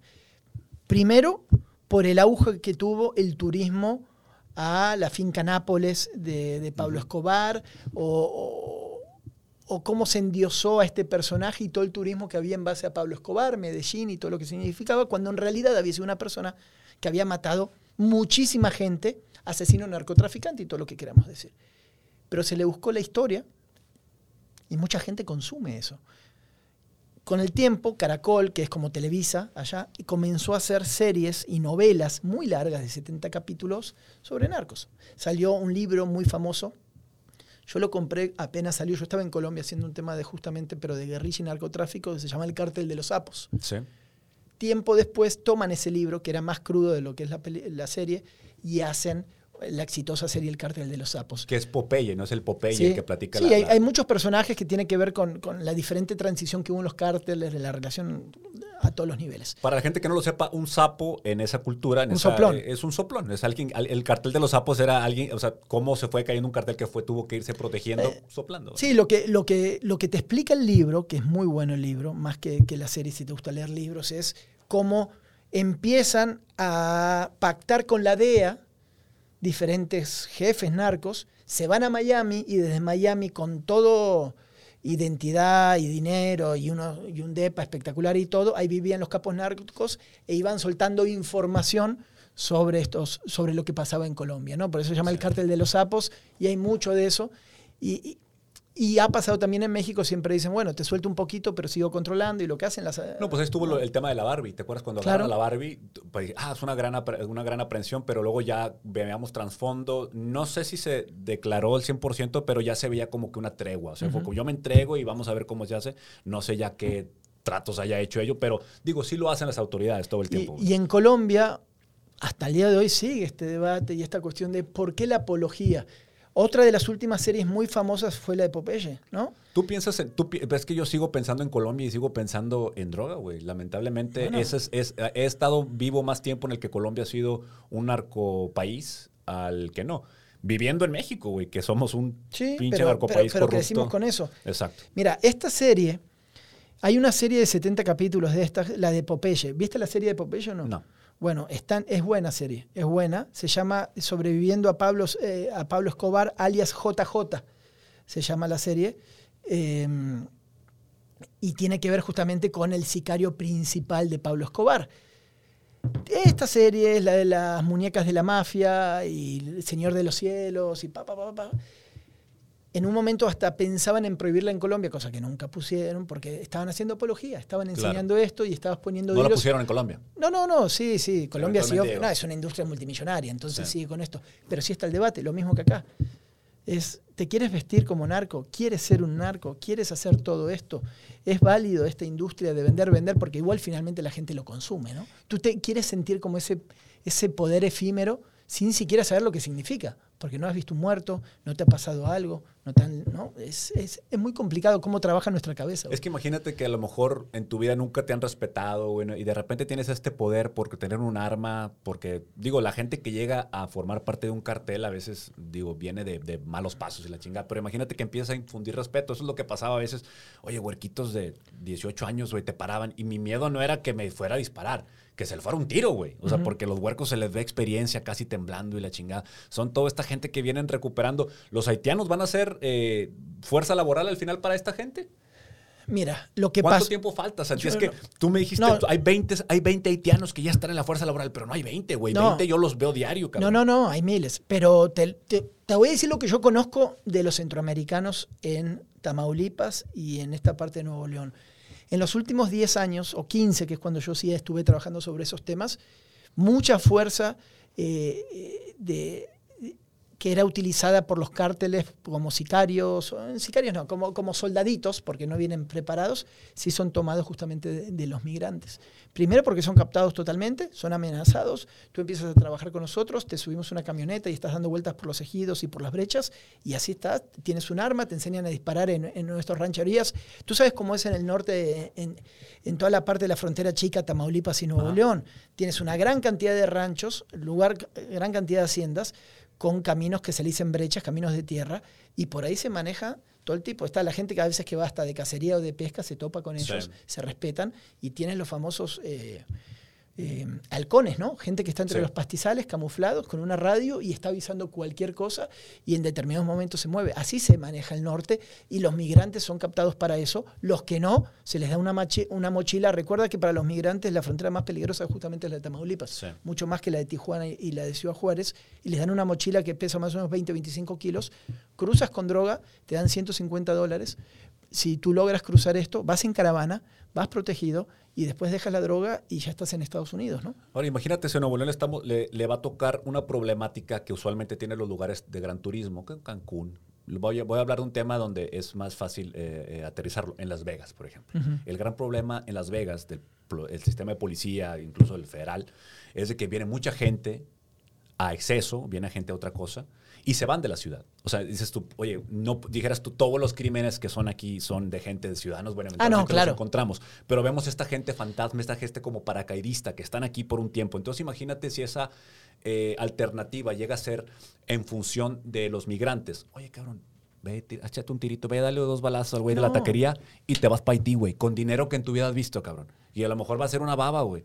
Pero imagínate que empezamos a tener esa problemática de gente que puede desaparecer de la ciudad y no hay registro alguno de Eh, ellos. es que está pasando, no, ya está pasando y es como la última, a Monterrey le falta la última, el último paso en la involución que te transforma en una metrópoli mundial. La implosión, cabrón. Implosión, involución, que es, todavía no vivimos en Monterrey, ve- vemos esta famosa delincuencia, como tú dices, la gente no, no nos queremos acercar y queremos que son de otros. Todavía no vemos en Nuevo León, y va, va a comenzar a pasar, dale cinco años máximo, y me la bañé, la, la violencia en los, en los, saliendo de tu casa, que te asalten en los semáforos. O sea, la violencia urbana de metrópoli y- o urbe sin identidad es esa. Las San Pablo, los Medellín, o sea, son ciudades muy, pero muy grandes, donde ya no sabes ni quién es de dónde. Todavía esta ciudad, Monterrey es como una ciudad medio rancho, ¿no? Porque todavía te sigues cruzando gente en lugares, todavía más o menos aguanta un poquito. Pero ya estás a nada, a nada de que la miseria, la necesidad, la obligación, el hambre, eh, todo va a hacer que la gente empiece. Es muy raro, dime tú, ¿cuán- ¿a cuánta gente conoces? Cada vez es más común, pero es rarísimo que la, la roben en una taquería o en un restaurante comiendo. Ahorita. Sí. Realmente no. O es sea, muy raro. Sí, es muy Es raro. muy raro Sí, sí. y es cuando pasa eso es como un golpe de, casi de crimen organizado. Entraron con las cuernos de chivo, disparos al aire y pasó. Ah, bueno. Tú vas a otras ciudades más cosmopolitas de tercer mundo, o sea, de, de Latinoamérica, y tú estás comiendo y entran a robar. Y tú sabes que en Ciudad de México o en el otro lugar y todo. Y acá todavía eso no pasa. Todavía no pasa aquí de que todos los semáforos. No eh, tan seguido. no, no pasa tan seguido, exacto, no vamos a... eh, que se- acá los semáforos todavía tú te frenas en la noche. La mayoría de las ciudades ya no frenas en los semáforos, en, la- en las ciudades. Está ya titilando en amarillo o en rojo, significa que a partir de las 12 de la noche no frenas porque te van a robar. Claro. Acá, acá todavía, salvo algunos puntos, que obviamente estás pasando en una zona bastante complicada, te vas rápido. Esa- esos comportamientos vienen, dale cinco años. Y no le estoy echando la culpa al migrante, que es un discurso muy de derecha. Le estoy echando la culpa a una metrópoli que ya se me hace raro que no tengamos esas situaciones. Cuando vienen familiares míos de Argentina, les llama mucho la atención todavía cómo somos nosotros en nuestras casas. Que aunque tenemos seguridad, somos muy sueltos, güey. Muy, muy sueltos. Está bien, tienes cuidado con detalles, no vas a dejar la casa abierta ni Sí. mucho menos, pero no es como, no es como Brasil, Argentina o, o esos países, ¿no? En decir, yo ya dejé de, pasa mucho en Buenos Aires, de, la gente ya no estaciona el auto dentro de la casa. Imagínate. Ya no estacionas adentro de tu casa porque saben que cuando abres el portón eléctrico Saliendo. se te meten a la casa.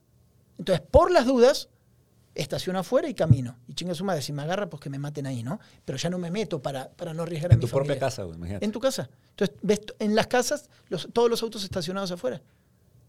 A ese nivel de violencia urbana, con necesidades de una población muy damnificada en el tema socioeconómico, acá no ha pasado, güey. Es otro tipo de violencia. güey. ¿Por qué no observamos, por ejemplo, de la cultura coreana, güey? Vienen ya y la No. comunidad coreana aquí trabajadores. Son muy trabajadores, Santi. Chingado. Son trabajadores, Me mandaste el tema del calamar. Es que son ¿eh? trabajadores, güey. Es que te digo, estamos en una comunidad donde... Bueno, ¿sabes cuál es el...? No. Sudamericanos. Te voy a matar a los coreanos ahora, dale. Coreanos. Bueno, mátalos, mátalos, échale. O ¿Sabes sea, cuál es el peor problema de los coreanos? Que siempre se ha mantenido muy debajo del agua por la importancia acá de, de la industria en la que vino y pesquería, el alcoholismo. ¿Sabías tú? No hay pedo, güey. Llegan, No, pero espérame. cayeron como que... No, Oye, se cayeron para arriba, güey. Cayeron espérame. madre aquí. Hay, desde que existe, allá que están ahí en pesquería, accidentes, Mm. muertos, problemas, pero muchas cosas se tapan por lo, por lo que significa eso. Pero es una sociedad, la coreana, con muchas restricciones o cositas, y ya sabes, mucho más acá, cautos, y vienen a Monterrey, con lo que somos, ejecutivos ganando una lana en dólares, se te destrampan todos. Han tenido todo tipo de situaciones, pero como que han tenido la capacidad para, para taparlo. Siempre hay muchos problemas, siempre con ellos, Con los coreanos. con los coreanos. Aunque no lo creas. Pero no están creas. robando, güey. No, bueno, está, está bien. Está bien. Se la No, están esta pasando gente bien, gana... O sea, yo, yo creo que, no sé, no, de- desconozco cuánto tiempo vaya a estar el ensamblador aquí en la ciudad. No sé si sea para algo para siempre. Qué tanta más gente vayan a traer de Corea para estar aquí como directivos y esas cosas, güey. Pero yo creo que sí podríamos tener. Tú has visto negocios, Santi, los dentistas, Sí, sí, sí, sí. restaurantes, antritos que ponen noche coreana y en, en letras coreanas y la chingada, pues a ver qué ¿verdad? Yo los entiendo y qué bueno, pero a mí me gustaría eh, absorber lo positivo de las culturas de decir, oye, güey, eh, no sé cuántos años estemos de que se casen niños coreanos con niñas regiomontanas y al revés, güey, y que sea parte de una nueva, una nueva raza aquí, güey. ¿Sabes sea, cómo son los tables eh, coreanos? No, no sé, güey. Eh, datos, datos que importan en la vida. claro, claro. Eh, porque acá la gente que se dedica a los table dance estuvieron durante un tiempo estudiando qué hacer. Yo hablaba con alguien que se dedica a eso, me dijo, mira, lo primero... no son- Coreanas, cabrón. Lo primero no son como nosotros en que acá todos mezclados por acá y está, no, no, no. Es primero karaoke Sí. en privado. O sea, cuartos donde el- no te sientas como observado con karaokes y todo acá como individualista. Y así es el coreano. O sea, tuvieron que cambiar el estilo para, para este tipo de consumo. O sea, ¿se la tienes que cantar a la morrita o qué? O sea, tienes que llevarle y cantarle, ca- cantar karaoke, me imagino que un privadito, un Sí, privadito. sí, sí, Ah, sí. Muchos privaditos. Son chingo de privaditos. Sí. Chingo de privaditos. Chingos de teles también. Ya, dale, dale karaoke y más vale que empiece a facturar, más o menos, ¿no? Sí, sí, sí. Y así es como se maneja para, para, para el consumo, que también era muy tabú y, y acá lo tenían... ¿Hay, eh, hay tables aquí en Monterrey así? sí, Oye, habrá que ir, güey. ¿Jalas o qué? Vamos con la nueva cámara que compré, vamos sí a ver hay, qué hay, sí hay, sí hay- sí hay cosas así que se acomodaron para el mercado coreano ¿Y qué también. muchachas hay? Son regiomontanas. Ah, no, sí, eso es autóctono. ¿Ya habrá alguna tebolera coreana aquí en la ciudad? Imagínate, sería un gran producto eh, con mucha demanda. bueno, la más coreana que conozco es Neil May, ¿no? No, güey, pero esa ya es más. ya, ya, ya- no, güey, ya, ya no es persona esa señora, güey. Tiene Esa como una cara de coreana, ¿no? Es un... la- es que hoy la vi en televisión, no sé por qué estaba viendo y apareció en televisión. ¿Qué andas viendo, güey? Ah, no, no, se subió con la tracalosa. Ah, bueno, bueno, no sé Estaba- qué sea el email ahí, güey, pero bueno. Oye, pero bueno, habrá, fíjate, imagínate la primera tebolera coreana, güey, sería mucho público, güey, aquí, cabrón. La primera tebolera haitiana. ¿Hace cuánto que no... Ya me hiciste ir hacia los recuerdos. ¿Te acuerdas que antes, la época de los tables, antes de la violencia, venían... eh, Sí, europeas y la chingada. no, y ponían, me acuerdo, ibas manejando en los panorámicos, ¿no? Ibas Ah, bien, sí. y decía, viene tal, tal. Y iban al Poison, y al tal, y al tal, y al tal. Eso ya... Ya se acabó, güey. Es que yo, les ha de haber pegado mucho la pandemia. Digo, es un deporte de contacto ahí, pues está, está duro el, el pedo para, para ellos, güey. Oye, la gente que va, porque siguen abiertos. Me imagino. No, no, sí, sí, sí, sí, te lo estoy diciendo. La gente que va. Es un debate. No, no. A ver, la gente que va, Joel, necesito que me ayudes a entender esto. Tú vas a un table, a un lugar de estos de- o de cantinas, ¿no? Entonces está, viene una chava, se te sienta acá, habla contigo. Después la chava se va a otra mesa y habla con otro. Entonces tú sabes que te estás arriesgando. Ajá. Quita tú. Tú eres un... No, no. ¿Y la chava? La capacidad kamikaze de ir de uno en otro, saludando, charlando, hablando. No, eh, voy a investigar, eh, me voy a meter en ese tema. Es un tema casi para Adrián Marcelo y la Mole, pero yo voy a investigar también para... Podemos ir ¿eh? como clientes a ver, este, a ver, a ver cómo, a ver cómo funciona, güey. No, yo o no voy a entrar a ese lugar. eh, con- mano, con COVID. en no, este yo, yo- mira, ¿eh? a mí, a mí nunca me ha gustado ir a pagar una morra porque me cobren dos, dos veces lo que vale un pinche trago. Les sirven una pinche eh, refresco de Durano, güey. te Dicen que es whisky, la chingada. Y lo estás pagando al doble. A mí que me estén no, saliendo. pero- y, que me, y que me finjan pláticas, hijo. de Espérame, espérame, Que finjan interés. Que Ese hueva, pedo es Qué muy de- triste la re- Al chile raza. Si ustedes van al, al table y le están ahí No, platicando pero a la quita el tabulera, table. güey. No, no, no, quita Donde el sea, table. güey, No, no, quita el table y esto es muy de los regios. Ok. Ahora sí. Eh, yo no entiendo también eso de que tú llegas, se, se pusieron de moda las cantinas donde quienes te sirven son mujeres muy sexys, ¿no? Sí, les dicen, bueno, ¿Cómo se llama? Se manejaba antes como fichera, como, el- como las ficheras, que supuestamente eran las típicas ficheras de que eran las meseras. Sí, pero tú le dices fichera y, yo siento que estás en el Inter dando vueltas bailando Colombia. No, No, no, no, no, no tanto, no, pero es el tipo de, no, ¿cómo se llaman? Eh, Tiene otro nombre, no, pero es que... Hostes, hostes le dicen ahora. Los hostes, Eh, más, más Ajá. acá, Sí, tú sí, sabes, sí. ¿no? Hostes. Entonces tú llegas a un lugar, vas a una cantina, ahora con tus amigos, y generalmente no se ve para adentro nada, obviamente. Llegas y hay mujeres sexys. Entonces te atienden. No es eh, Hooters ni esto, ¿no? Es un- entonces, nunca he entendido a, mi- a mis amigos. Le digo, a ver, eso. Sí, yo no... Ay, eh, hola, te saludan. Sí, Gaby, por decir algo, ¿no? y te dice, ¿me puedo sentar? ¿Y a qué te vas a sentar, güey? A cobrarte el doble, digo, a cobrarte el No, doble no, el pero, a fingir Yo interés, estoy hablando contigo, ¿no? Estoy acá. Se sienta. Ah, sí. Ah, hola Gaby. Ah, bueno, chicos, ¿y qué cuentan? Y que te valga madre. Sí. Pero hay una industria, y tengo muchos amigos, que les encanta. Digo, ¿por qué le estás contando toda la vida a una chava que ni siquiera conoces? Eh, o sea, explícame cómo funciona, y para la gente que está escuchando que sé que va, ¿cómo funciona tu cabeza de estar contándole? Y, y el peor es que no hay ganancia, güey. No hay ganancia. Porque si tú dices, no, mira, pues a mí me va así, güey, soy la chingonera y que esto y lo otro, la borra te la va a dejar Cayetano, güey. Ah, claro. Si sacas tu violín, no, fíjate que mi vieja me dejó y la chinga, güey, pues vas a deprimir a la morra, güey. Se para no y se va. Sí, güey. Entonces, ¿cuál es la ganancia? Yo al chile nunca he entendido eso. Fui a tables en mi tiempo de morbo, fui a, telbo- a Pero quita tables, quita, esto, Oh, bueno. yo estoy sobre las cantinas. Las cantinas es de que donde platican las morras. Exacto. No, no sé, güey. No, yo no lo encuentro, entiendo. Y después tengo los amigos que se ofenden. Porque viene, yo soy muy así directo. Viene, le digo, no, ¿sabes qué? Muchas gracias, estoy hablando con mi amigo. Entonces se va la chava. Déjala, güey. Y mi compa, eh, no seas mamón, está trabajando. Y le digo, ¿y qué tiene? Por eso, o sea, ¿y tú qué, que eres corazón de pollo, sensible? La chava te dice, muchas gracias, va y va a otra mesa y saca plática. ¿Por qué la tengo que sentar en mi mesa? ¿Cuál es la parte humanitaria de que se siente con nosotros? ¿Para qué, güey? O sea, no entiendo. Esta es una parte regia. Necesito que me ayudes a, a desenmarañar este, este. Porque es un boom, ¿eh? Tiene años siendo un boom acá. Sí. La cantidad de cantinas de lugares donde tiene que ver con eso. Los muchachos que van, se sientan, se toman algo, viene la mujer, le sacas plática. eh, algunos puede llegar a más cosas, pero generalmente nada más es una plática y están por ahí dando vueltas. La ruleta. Ah, la ruleta. Ah, estás a huevo obligarlo a comprar un número. Creo que diste en el clavo. ¿Eh? Diste en el clavo una antes. Yo creo que es esa, güey. Saber de que esta morra me puede platicar, pero a vez sí con mi labia. Me la llevo. Me la llevo. Yo creo que ese es el pedo, güey. Porque en un table, güey, pues digo, ya está ahí como que es. pues, no es a lo que se va, pero es producto. No, un que se table puede- ya das por hecho otra cosa, sí, ¿no? Sí, sí, Acá, güey, yo creo que es eso, güey. Es decir, ah, le gusté y la chingada. Y pues las morras, obviamente, pues de eso piden su propina, güey. Porque pues de eso están. Ese es su trabajo, jugar mental. Han de ser muy buenas para platicar a esas morras también. No, güey, imagínate la, la la- chingada, imagínate la cantidad de cosas que te dicen. Sí. Hace un tiempo vino un primo mío de Argentina y estábamos en un, uno de estos tipos rancho viejo, ¿no? Todos así sentados. Él no conocía Monterrey. Nos estamos tomando algo ahí, una cubetita, como una carnita.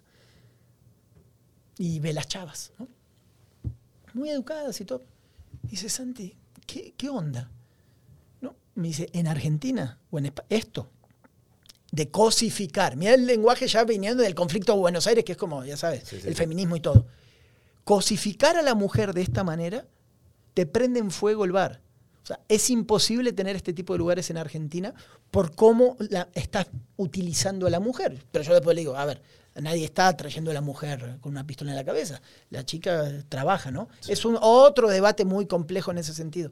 Pero también como lo ven otras culturas, ¿no? Sí. En otra cultura sería, no, no, no, no, Sí. no tiene por qué, ¿no? Lo que he Estar- platicado de, en, en Australia, no te venden bebida alcohólica en los tables, güey. No, puede, no permiten que, se, que el sexo se venda en un lugar donde, donde estés tomando porque ya hay, ya hay un factor, un catalizador para desmadre, si tú quieres. ¿Y entonces qué? Así es, te venden cerveza sin alcohol, güey. Para que el sexo sea, ¿qué? En, que- en orden, Pues ¿o qué? no, no, es que el table, el table es table, güey. Ya no sé si tú le puedas Ah, sacar ok, Cayetano ok. a la morra. Solamente es observar. Así es, así es. Pero me tocó, por ejemplo, eh, en, es- en esa, en una ocasión en King's Cross, en Sydney, Australia, un marino, güey, se quedó dormido, mamado, en un, y le dieron la tarjeta, bum, bum, le dieron chingazos a la tarjeta hasta que ya no quedó. Y al otro día habían derrotado, lo dejaron en el Ah, bar, güey. O sea, ah, ah, pero le vendieron, ah. lo que me refiero es que era cerveza sin alcohol, güey. ¿Qué le estaban dando a este pendejo para que se haya quedado dormido mamado y le hayan dado una chinga en la tarjeta? No creo que le hayan dado un mamadón así de donde lo hayan dejado exprimido sin, con los ojos blancos, güey. Digo, disculpen la palabra, pero estamos hablando en un podcast. Entonces, Ajá. ¿qué hacen estos negocios también? No había alcohol. Estaba, de- estaba destruido el vato, güey. Y te digo, al otro día le, no le quitaron nada de fortuna, güey, pero para un vato que gana, no sé, mil dólares al mes, güey, que te quiten dos miles, pues de a la verga que vas a comer los siguientes días. Entonces, Me quedé pensando en los Sí. ojos blancos. Sí, los ojos blancos, güey. Sí. Experiencia de la vida, sí. Sí, sí, sí, te toca, te toca. Este, entonces, pues ahí está, Santi. No sé, eh, el sexo aquí se vende de una forma. eh, ahora que estamos hablando de, de- de una internacionalización o estas mujeres que buscan una mejora de vida, güey, todo lo que se vive para las mujeres en otros países eh, de- islámicos y todo ese pedo. Entonces, cuando piden Y cuando se ponen aquí a pelear estas batallas de la libertad de la mujer y los derechos de la mujer, hay tantas batallas que hacer del otro lado del mundo, güey. ¿Sabes de qué me acordaba también el otro día? Y iba a ir a lo de Yemen y lo que está pasando, pero antes de ir a esa parte política, también estaba con, con unos primos y estamos viendo, ya sabes, pones ahí la palapa, estás echando la carnita, algo de fondo en la tele ponen los, los videos de Victoria's Secret, Ajá. los, los desfiles.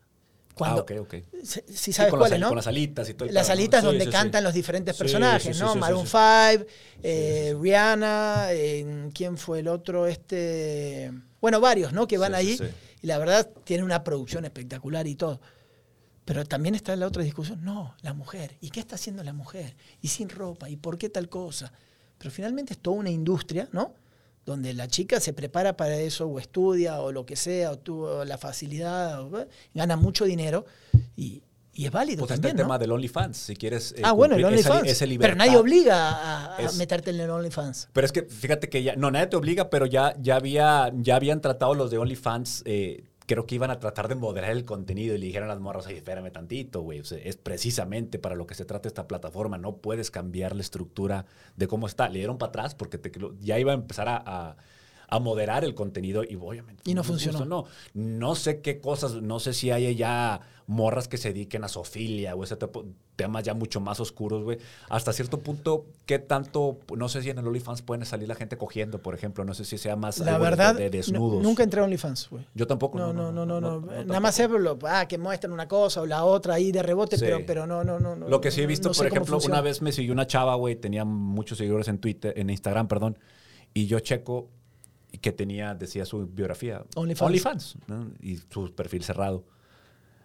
Oye, la chiqué, güey, y con perdón para la chica, güey, ah, su madre, güey, o sea, es un pinche, o sea, un desperdicio, güey, o sea, una morra fea, güey, gorda, pero la morra tenía 25 mil seguidores en Instagram, güey, y pues si te le queda el 1% en eso, en, en, en OnlyFans, pues está levantando un billete, güey, o sea, la morra sin, no que me ponga yo exigente y que no, no me gusta la morra, güey.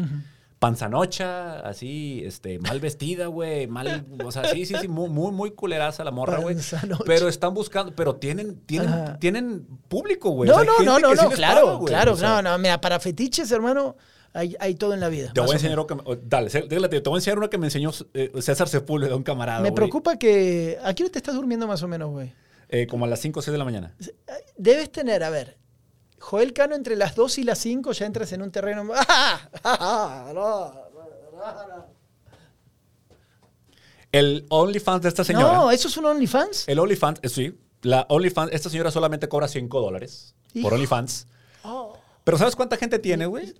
Tiene 13 mil personas, güey. No, es muy desagradable lo que me acabas de mostrar. ¿La gente paga por ver eso? No, sí, güey, 5 dólares y no sé si es un tipo de, de morbo, de, No, de- sí, sí, de son- fetiche sí, muy son culero, morbo güey. fetiche, Pero son claro. 13 mil, 14 mil personas pagando 5 dólares por esa cosa, güey. Dame la cuenta. ¿Tú No, quieres no mejor para? Te, lo voy a, te voy a mandar el, el screenshot. No, no, no, no, no, no, tengo hijos, güey. Después me agarran el teléfono. No, no me mandes nada de eso. No, no, no, no. Bueno, pero esa, es, bueno, esa morra que te enseñé, Santi, tiene 200 mil followers, güey.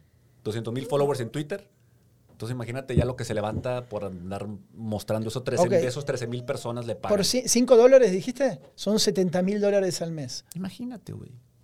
Por 20. 1.400.000 pesos mexicanos.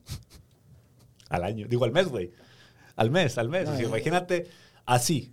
Oye, le piensa uno, ya me encueraré yo, güey, cabrón. Si chinga, ya no, no, no. Era no, como no una- sabes, güey. Eso que me mostraste era como una torta de la purísima Es humana. una señora Eh, Java de Hot, güey. No, sí. Es. Java de Hot, güey. Mira, No, no, no, no, la quiero volver a ver. No, la veas en la cámara. No, no, la cámara no, pero mira, güey. No, no, 5 no, dólares, güey. Es más, yo te pago 5 para no verla, güey. No mames, cabrón, imagínate. Bueno, pero está bien. Sea, cierra eso, ciérralo Sí, porque ya, me pone nervioso. Ahí está. Ahí está. Eh, ¿Viste, pero viste el- la panzanocha? Ese Sí. es el. Esa no es, esta es otra. no, no, si no entendí este el, fue- Este fue ya, ya irte no, al- al mame. no sabía que el término estaba tan acuñado con hombres y mujeres porque también eh, con hombres y mujeres es igual, ¿no? El fetiche va por los dos lados. Bueno, entonces, ¿para qué? ¿Y para qué te estás matando tú, güey, pinche gimnasio y acá pegándole? el- ya- Pues que es que, que puede enseñar, Santi. Es que te voy a decir algo. Tampoco tan, tan perfección, no. Hay que como. O te vas para abajo, estás a la mitad. Tienes que decidir, güey. Tengo que irme más barrio o más Sí, mamón. sí, sí. Así no, estás, en este momento estás a la mitad, así no vas a vender, güey, panzanochas, tienes que ir o muy abajo. ya. Se me crea la sí, sí, sí, sí, que te cuelgue, panza peluda, güey, que te cuelgue ahí en tanga y eso podríamos estar vendiéndolo. No dudo, cabrón. Sí, ¿Eh? sí, sí, porque pues no vas a vender lo que vende el Gabriel Soto, esos vatos, ¿verdad? Que parecen... No, no vas a llegar. Hasta ahí no vas a llegar. No, no, no llegas. Entonces pero ya mejor tírate para abajo. a la panzanocha, sí, sí. Más sí. o menos, un memo hierbas, no sé. Un, saluda. Un capitán calvicio. sí, sí, sí. Este, oye, Santi, ya para cerrar el tema de las películas, güey, quedamos que Denzel Washington, actorazo. Tú decías que Training Day, su mejor película. Training Day, eh, para mí, eh, yo recomiendo de las que están ahora dando vueltas, eh, chica, La chica de Oslo, Sí, que era del conflicto palestino-israelí, muy buena, porque está muy actualizada de cosas que pasan, si te gusta la historia, esa. ¿Qué otras cosas he visto? Ya me terminé la Segunda Guerra Mundial, te dije, haciendo ¿no? Ejercicio, de- muy buena. Eh, y ahí ando flotando con una que otra. No sé, tendría que ab- abrir mi Netflix, pero como cambié de teléfono, eh, se, me, se me fue toda la chingada, güey, más o menos. Mándenos cuál es su película favorita de Denzel. Hay muchas películas. Está también la Remember the Titans. Uh. Película de americano, bonita, Ah, me hiciste acordar otra muy buena de él. Eh, Huracán Carter. Ah, Huracán cómo no, Carter. El boxeador, cómo no. el boxeador, que la canción de esa rola, güey. Here comes the story of the No, no, no. hurricane. Es Bob Dylan, no, ¿no? no, no, Sí, esa. Sí, sí, sí, güey. No, no, no, no, no, no. Esa es de lo mejor que hay. Así que, es más, no había. Esa película puede estar en el tope. Sí. Ahí más o menos. A Bob Dylan que le dieron un premio, creo que le dieron el... el- Ah, mira, otra, si le dieron un premio, ¿no? Esta es muy buena también, Black Earth Rising. Black Earth Rising, Rising, se dice Rising, ¿no? Rising, Eh, Rising. De, de elevarse, ¿no? Elevarse, sí. Y esa es una serie, la empecé a ver, ya tiene rato en Netflix, pero tiene que ver con eh, Ruanda, con los... eh, es que a ti te gusta todo este tema, ¿verdad? bueno, güey? güey, pues sí, obviamente. ¿Viste Hotel Ruanda o no? Sí, bueno, Hotel Ruanda se basa en las masacres eh, eh, Hutus contra Tutsis, que la pueden buscar. Hotel Ruanda es excelente. Pero esta nueva serie tiene que ver justamente con las consecuencias de eso, pero en un... Es una película muy... Es una serie muy llevadera. Sí, sí, si ves... O sea, mis, yo soy narco, eh, guerra, un karate kid que ya me aburrió. El que te dije de No los me digas que malandros. Cobra Kai te bajaste, güey. No lo he visto, güey. Yo vi la primera temporada. Voy en la tercera un poco... Bueno, ¿sabes quién apareció ya en la tercera? ¿Quién? Es el, el que era el, también el culero este que... que de la colita? Sí, Terry Silver. Terry. Terry aparece. Oye, güey. Karate Kid 3 es una basura, güey. No sé si te, no sé si te acuerdas. ¿Cuál era la tres? ¿La de donde, que va donde Japón? sal- sal- sale el este de la colita. El de ¿Sí? la colita supuestamente recupera a, al... El de la colita lo hace, lo hace malo a Daniel San. Así es, sí, sí, sí. Sí, sí. Ese güey. Es, es muy mala, güey. Hay una escena donde, donde llega el, el de Cobra Kai y llega este güey de la colita con Daniel, y de- con Daniel San Ajá. y empiezan a golpearlo así como que. Ah, con el, el güerito, Ah, no que sí. tienen un güerito, güey. Y quieren como que burlarse de él y que no, y juega con él. Ah, güey, está bien bola ese pedo, güey. Nunca, nunca me gustó, güey. Ya eh, no vi la 4 con, la, con esta mujer, ¿Cuál era la con cuatro? Hilary Swank.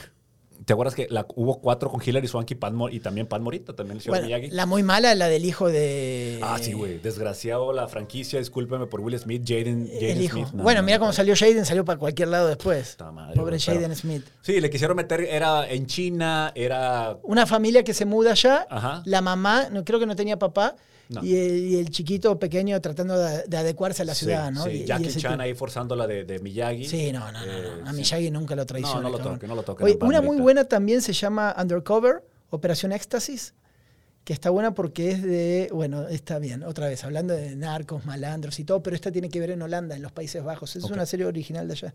Está buena, son un par de temporadas y te muestra como otra manera de ver las cosas. Esa la recomiendo. ¿Cómo vas en tope. Attack on Titan? Porque ya vamos en el segundo episodio de la última temporada. Eh, voy a la mitad. Ayer Ok. la iba a poner y me fui por otro lado, y, pero ahí la tengo, ahí la tengo. Estoy en eso. Yo me voy a hacer güey con este último episodio porque ya me di cuenta que solamente ver un episodio está bien traumático. O sea, de cuenta que te... No, que, un, ah, episodio no se puede. No, no, vale No, no, madre, no. Yo también me tardo como varios episodios hasta, hasta, que, hasta que jala eso. Sí, sí, sí, para seguir la historia y engancharte de perdido una horita, horita y media con, con buen contenido, cabrón. Oye, bueno, sí, no, ya me colgué viendo mis propias películas. Listo, basta. Bye. sea, ya me olvidé que estaba en el programa. Bueno, ¿qué? ¿Nos vamos? ¿Cómo vamos? Una 22. Una 22, si fueron rápidos. Ey, eh, y todavía no hablamos. Ah, para la gente que va al Mundial de Clubes. sí. ¿Sabes que hoy estaba dando vueltas tranqui, godineando? Y encontré una noticia de que eh, el Mundial de Clubes va a ser en un país que se llama Emiratos Árabes. Y Emiratos Árabes está en una zona del planeta que se llama la Península Arábiga. Está Arabia Saudita, está Yemen, papá, papá. Y resulta, no me había dado cuenta que hace un par de días Yemen, con drones, pu, pu, pu, le sacudió a Emiratos Árabes. Abu güey. Dhabi, ¿no? Hasta Abu- Abu a Dhabi. la capital de Emiratos Árabes es Abu Dhabi. Y en el aeropuerto donde vamos tú y yo a aterrizar y los jugadores, ¡pum! Bombardearon, güey.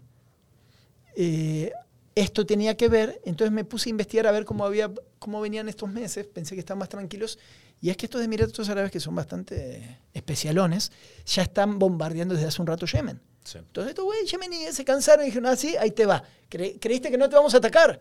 Ahí te va también, ¿no? Ahora que falta que Yemen no vea oportuno cuando esté el, el certamen. Claro. Ese va a ser el problema. Si quieren notoriedad, si quieren realmente afectar Bueno, a un país. pues, empiezo a leer un periódico, los- internacional. de los de los periodistas o los medios que más saben de Medio Oriente y es fácil de, de- o de toda esa zona son los españoles. Los españoles son muy buenos para eso, ¿no? Será que estuvieron 800 años ocupados por eh, lo, que tú quieras, ¿eh? pero siempre donde vas hay periodistas españoles, le meten lana, los medios españoles. Y estaba leyendo uno y me preocupé. Le iba a tomar un- una foto, pero dije, van a decir que soy un alarmista. Decía, y esperen una lluvia de balas y drones y misiles en las próximas en Abu Dhabi. Yo, a la madre. No, y aparte estos Sácate de acá, no, ni siquiera voy a volver a. a- Y estos matos le meten inspiración cuando te amenazan, güey. Ah, no, estos sí le la ponen ganas. gloria, La gloria de Alá llegará. A la madre, No, güey. estos van directo, sí, estos sí, se te güey. meten. Entonces, investiguen, está bueno el tema. La verdad, no debiera pasar absolutamente nada, pero sí es una zona del mundo muy convulsionada otra vez. Yemen es un, es un paisito que está abajo en la península arábiga. Haz de cuenta, para que te des una idea. Enfrente a Yemen está Somalia, güey.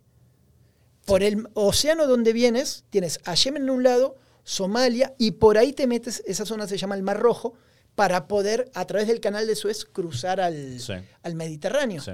Eh, y ahí están donde están los piratas. Tom Hanks, la de los piratas. ¿La viste o no? La de los Irish, piratas. Irish. No, no, no, no. La que, que él es un piloto de Capitán Phillips. Sí, güey, pues el Capitán Phillips, eh, a las personas que sacan, eh, lo sacan en el USS Boxer, que es mi comando, güey. Yo estuve en ese barco, ya fue después de que yo me saliera. Bueno, bueno, ¿cómo voy a saber que eres estuvo, Don. Vergas, güey? Ahí estuvo, ahí cabrón. No, no, ahí estuve. Rescatando gente. Fue- es como cuando chingada, pasa algo ¿eh? en una ciudad y digo, ay, ahí estuve yo y la chingada. bueno, así, bueno, yo ahí estuve. Yo, ese, es, mi barco fue parte, ahí estaban los SEALs, ahí llevaron a los prisioneros y todo en, en- en mi comando de estos güeyes de los eh, somalíes, de los pinches piratas somalíes. ¿Dónde estaba ahí? A ver, entonces, eh, ¿ustedes dónde estaba la base de ustedes? ¿En qué país estaba? Nosotros estamos en San Diego, estacionada en San No, Diego. pero ahí, ahí, ahí. No, es que estás flotando, güey. Ah, no estaba- tienes base ah, madre. ah, era un tú- barco, tú era un barco. Es un barco, sí. El USS Boxer estaba flotando y fueron ahí. Cu- Cuando hay ese tipo de cosas, el Boxer ya había estado varias veces metido en temas de, de pirata, de eh, humanitario, rescatando gente. Y esta les tocó esta, esta ocasión. Bueno, entonces, en esta parte, imagínate, está Yemen. Pasas por ahí, tienes a los somalíes, todo el desmadre de toda la vida. Yemen limita con Arabia Saudita. Yemen le van a uno, o sea, son, unos son chiitas, otros son sunitas. Quieren tal. Irán, que está por allá, a- le mete lana a otro. Después Arabia Saudita se los quiere chingar. Y hacen alianzas. Traen un desmadre desde Sí. hace muchos años, por lo menos tienen que ver como 2014, un hay una guerra civil en Yemen. Muchos amigos corresponsales han ido, pero también está muy complicado para entrar, salir y, y muchas cosas. Y Emiratos Árabes está metido en el desmadre. Porque Sí. enfrente de Emiratos Árabes, pa- para arriba, acuérdate, ese mar de ahí, que es el Golfo Pérsico, enfrente está Irán. Está el mayor, mayor yacimiento de gas de tal. Y ahí está Kuwait y por ahí fue la guerra. Está todo ahí, Sí. güey.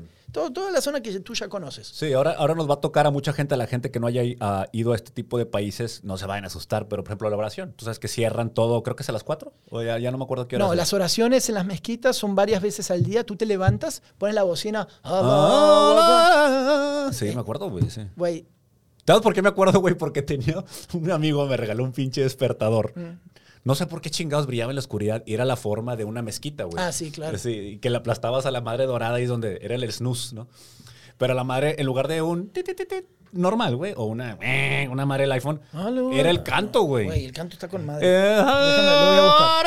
No, no nos vamos a ir, no nos vamos a ir sin ese canto. Bueno, ya- aviéntate seis horas de guardia, Santi, en el Golfo Pérsico, güey. Y luego vete, ve- despierta así entre madrugada, güey. Y escucha esa chingadera, güey. Sientes que viene a la por ti y te va a llevar, güey, por, por vengar con sus hijos o no sé cómo funciona ya el pedo, güey. Güey. Está, está bien.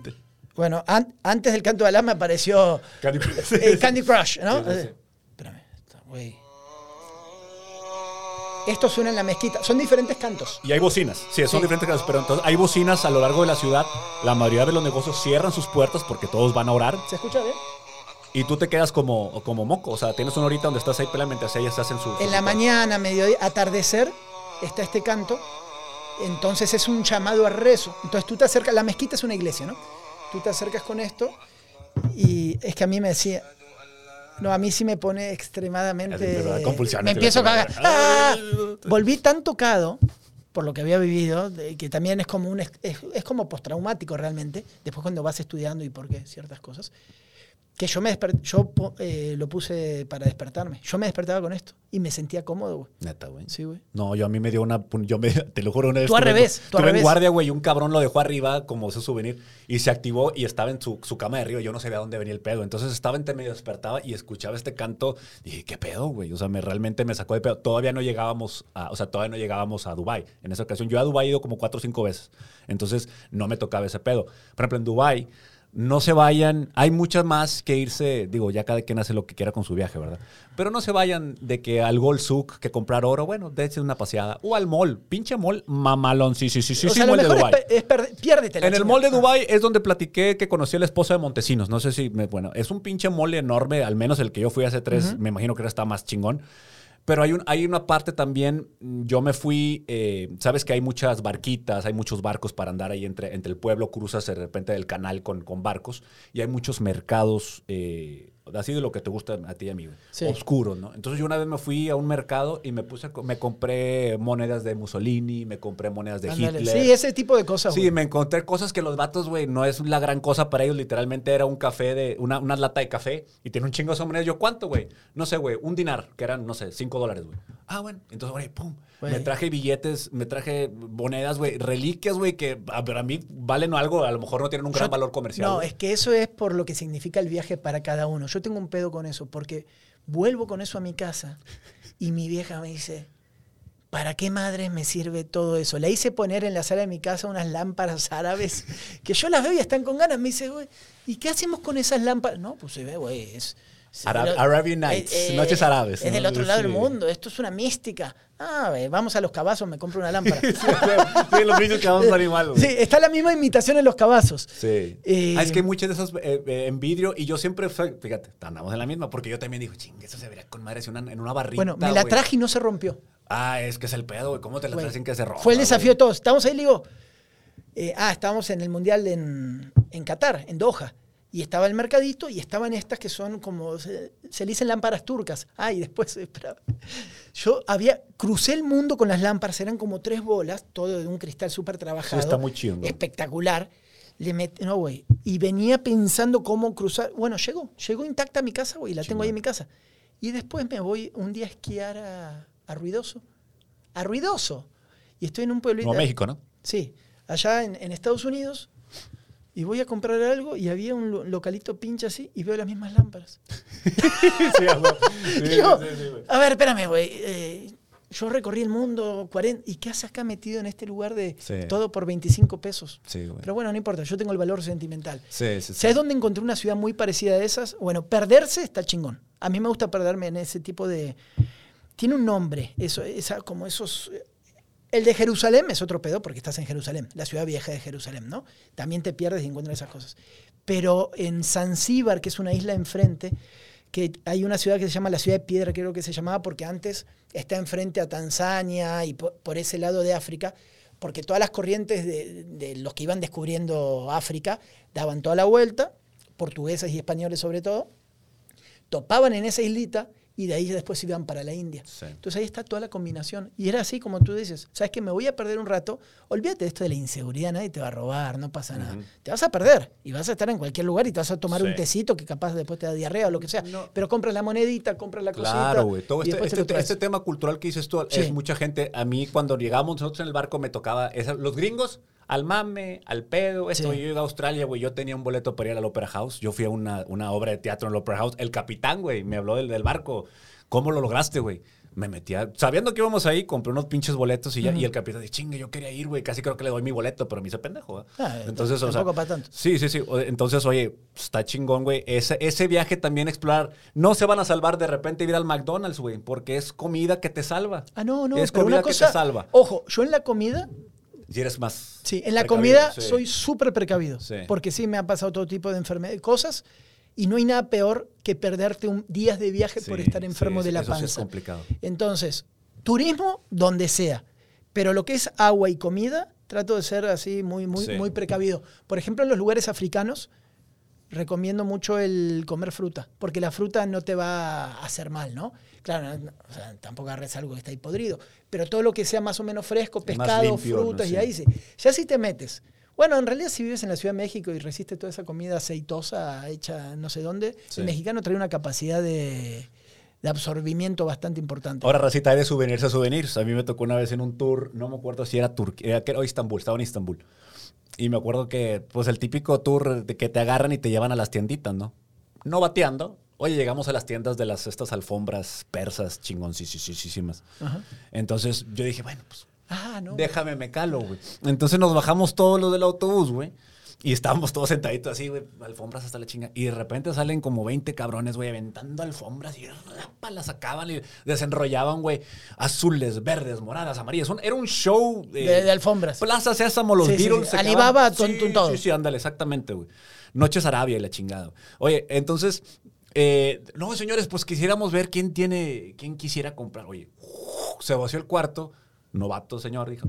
Después yo bájame mi checo y dije, chingue su madre, güey, ¿cuánto Dale, costar? va. Unos 3 mil dólares, güey, es una lana por una pinche alfombra, pero es un bonito recuerdo, güey. Dije, déjame, de esas veces que, como como tú, tú las Sí, lámparas, sí, te agarra. las pudiste haber encontrado en los cabazos, güey, pero dices, güey, no me van a decir lo mismo cuando acuerdo, me vea que están acá. de acuerdo. Dije, "Ay, ¿Y? chingue su madre, güey. Aparte, mi mamá tiene una alfombra que no me, una alfombra persa que no me quiso pasar. Entonces dije, ah, chingue su madre, voy a llevar a este, se la va a presumir. No, está bueno.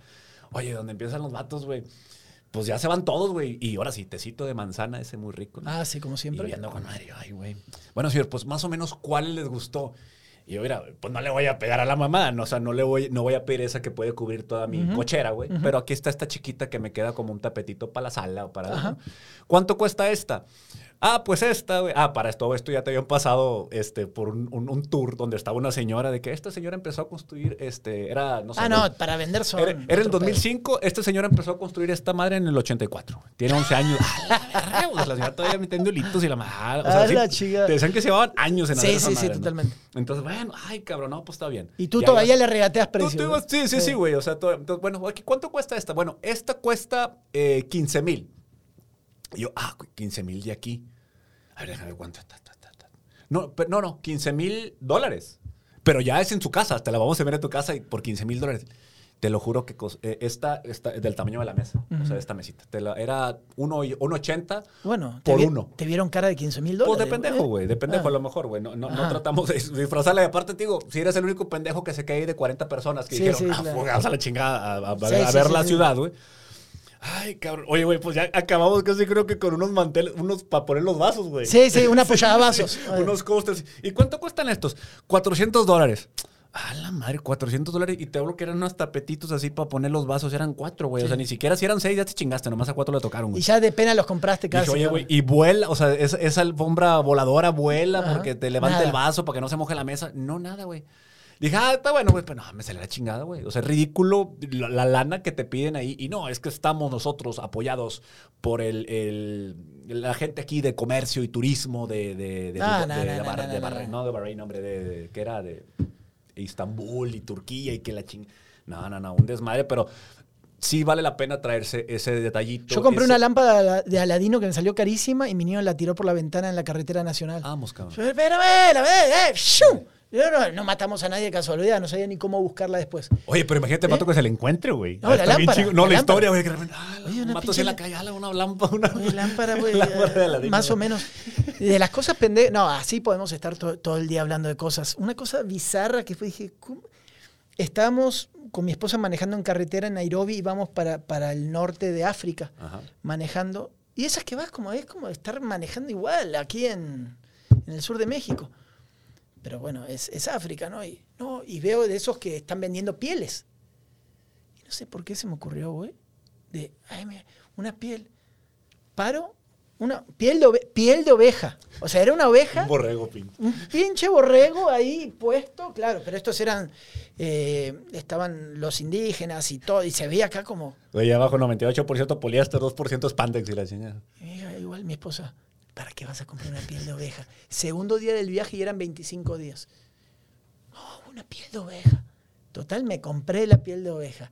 Todo el pinche viaje con la piel de oveja, incómoda, para un lado y para el otro. Era una piel de oveja. Cuando la abro, llego acá, toda comida de bicho. Es una piel. es que era orgánico. Era una piel con una cosa. No, no sé ni cómo me la dejaron pasar en el aeropuerto. Llena de bichos, toda podrida y una cosa. y Ah, yo había estado un mes dando vuelta con la piel de oveja, que la podía comprar acá en, en, en güey. Rompiendo ¿Eh? la madre todas las reglas fitosanitarias que Todas, tener la ciudad. todas. La piel de oveja. Vamos, cabrón. Llegó la piel de oveja. Bien, bien, Dentro de las cosas que no sé ni- ¿Y qué le hiciste? ¿La quemaste? Me No, la tiré, la tiré, no sé dónde la tiré, acá, afuera, en el, ahí está, en el, bote, en el bote de la casa y dejé.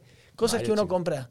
Sí, he comprado todo tipo de cosas raras, güey. Bueno, sí, el narguil. Ahora quiero volver a comprar uno porque se me rompió mi... mi- Fíjate que yo, mi fumaba vuelo, mucho narguil. mi vuelo este, mi vuelo este de, de que voy a- vamos para allá, güey, lo compré con documentado, güey, porque siempre ando, siempre me gusta viajar con la maletita Arriba. arriba. No, no, no, no. Pero no. cuando traes el souvenir o cuando traes algo y te las das pellizcando bien gacho, Sí. no caben las cosas, o sea, no, no caben. Te Por más, por más que quieras ser así de que el llaverito nomás para el... No, el- no, el- lo mejor. y como están las cosas ahora de, de piquis con lo del COVID y Sí, todo, sí, sí.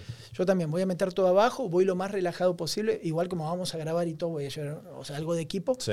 Pero, pero tratar de. A Rusia, por ejemplo, el mundial sí me llevó una maletita muy chiquita, pero, pero, ahí, ahí depende cada viaje, ¿no? Digo, y lo bueno es que, digo, vas a lugares eh, completamente que están al punta de lanza en muchas cosas. Nah, vas, a, nah, vas a nah. una tienda y te compras calzones, güey. O sea, si te falta. o sea, Sí, sí, no es que vas a la nada, ¿no? Sí, O- sí, sí. O vas a colgar, no, va- no voy a, no vas a entrar a mi hotel y voy a estar colgando los calzones en la ducha, güey, ¿no? Ya a esta Exacto, altura. O sea, lavas las cosas y, y todo ese tipo de cuestiones. Bueno, ¿nos vamos o seguimos Nos vamos. hablando de recuerdos? Hora 40. Qué bueno, se nos fue una hora 40 de programa. Él es el 10 y- ¿Qué, güey?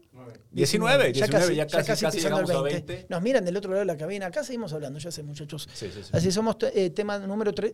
Creo que no tocamos tantos temas. No sé, voy a esperar a, a este hombre a ver si nos da una A David, a David, Sónico. A David, al Sónico. a ver si Alias el. Sónico. Imagínate que te digan Sónico. El Sónico. Pero eh, el Sónico era uno de una, de una prepa, ¿no? El Sónico, era de. Ah, el Sónico de. Era un coach. Sónico, sí, de. El, no, ah, el no, biónico, el biónico. Es el que el tenía el estadio, ¿no? Es el bueno. el- Le, el mataste el toda la historia, toda la vida. Sónico, no, Es que- biónico. ¿eh? Es que también yo conocí un Sónico, pero yo creo No, que este no. yo creo por los supersónicos. Pero Sí, bueno, puede, puede ser, puede ser. Listo, nos vamos. Gracias por todo. Buena vibra. eh, nuevos estadios, mascotas, la vida en general. Cuí- a cuidarse. Adopten un niño. Saludos.